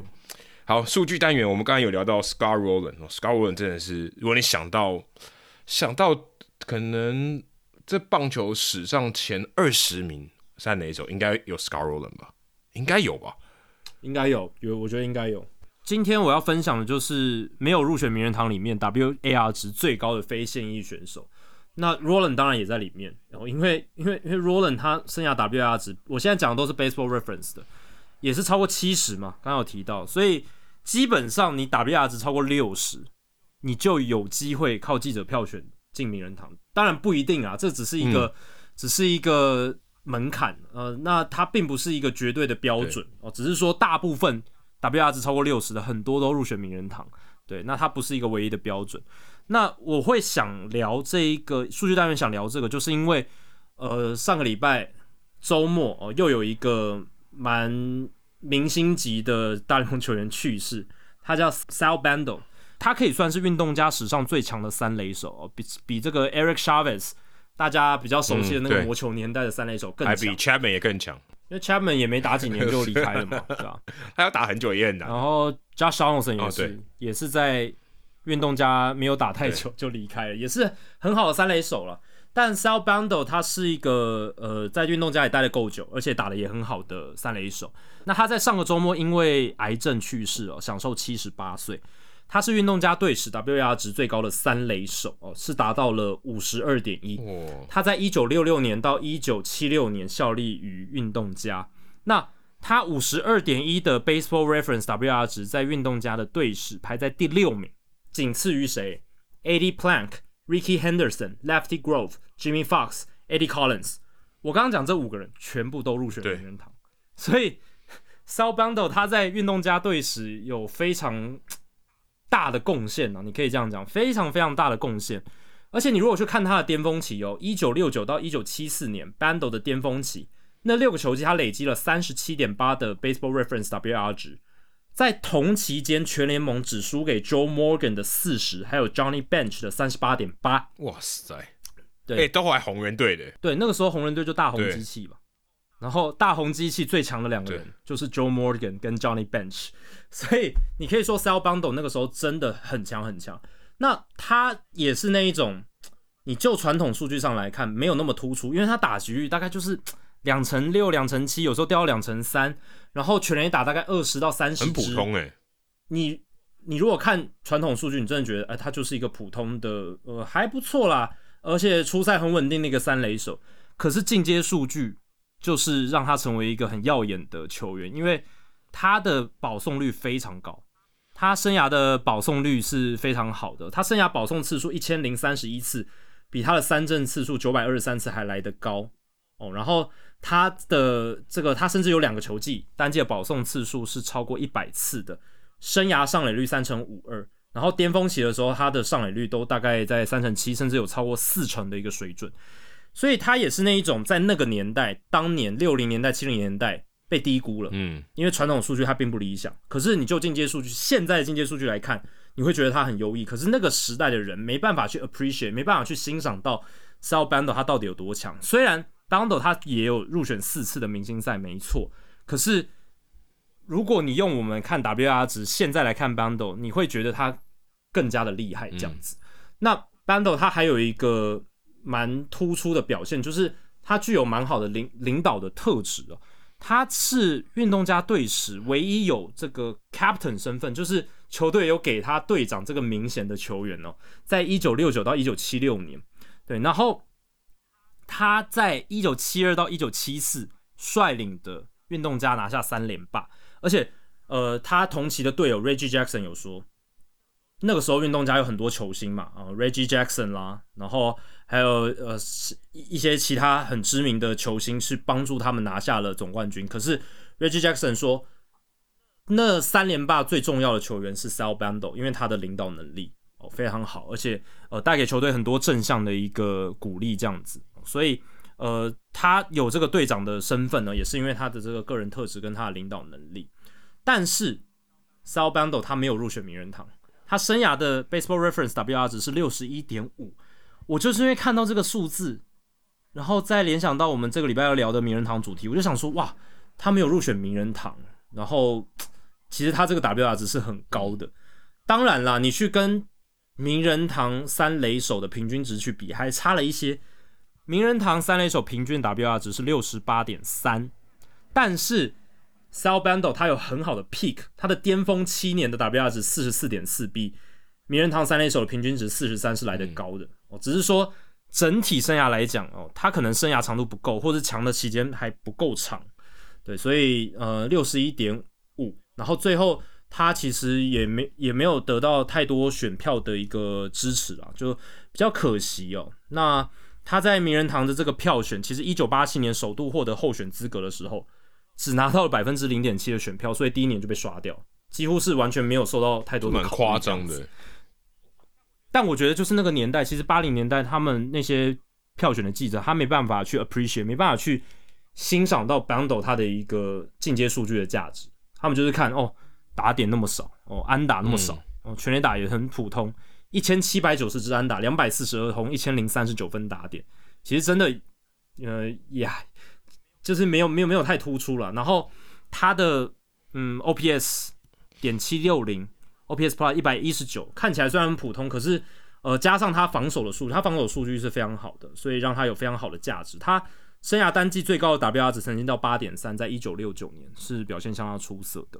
那后来，Bando 他跟密尔瓦基酿酒人签自由球员合约，然后在一九八一年退休，从一九八二年起担任酿酒人的总管特助，直到一九九一年他升职成为酿酒人队的总管，然后待了将近十年，一九九九年结束之后才辞职离开。所以他球员结束之后，在管理部门待了很久的时间，只不过是在酿酒人队。哦，那。Sal Bando 的这个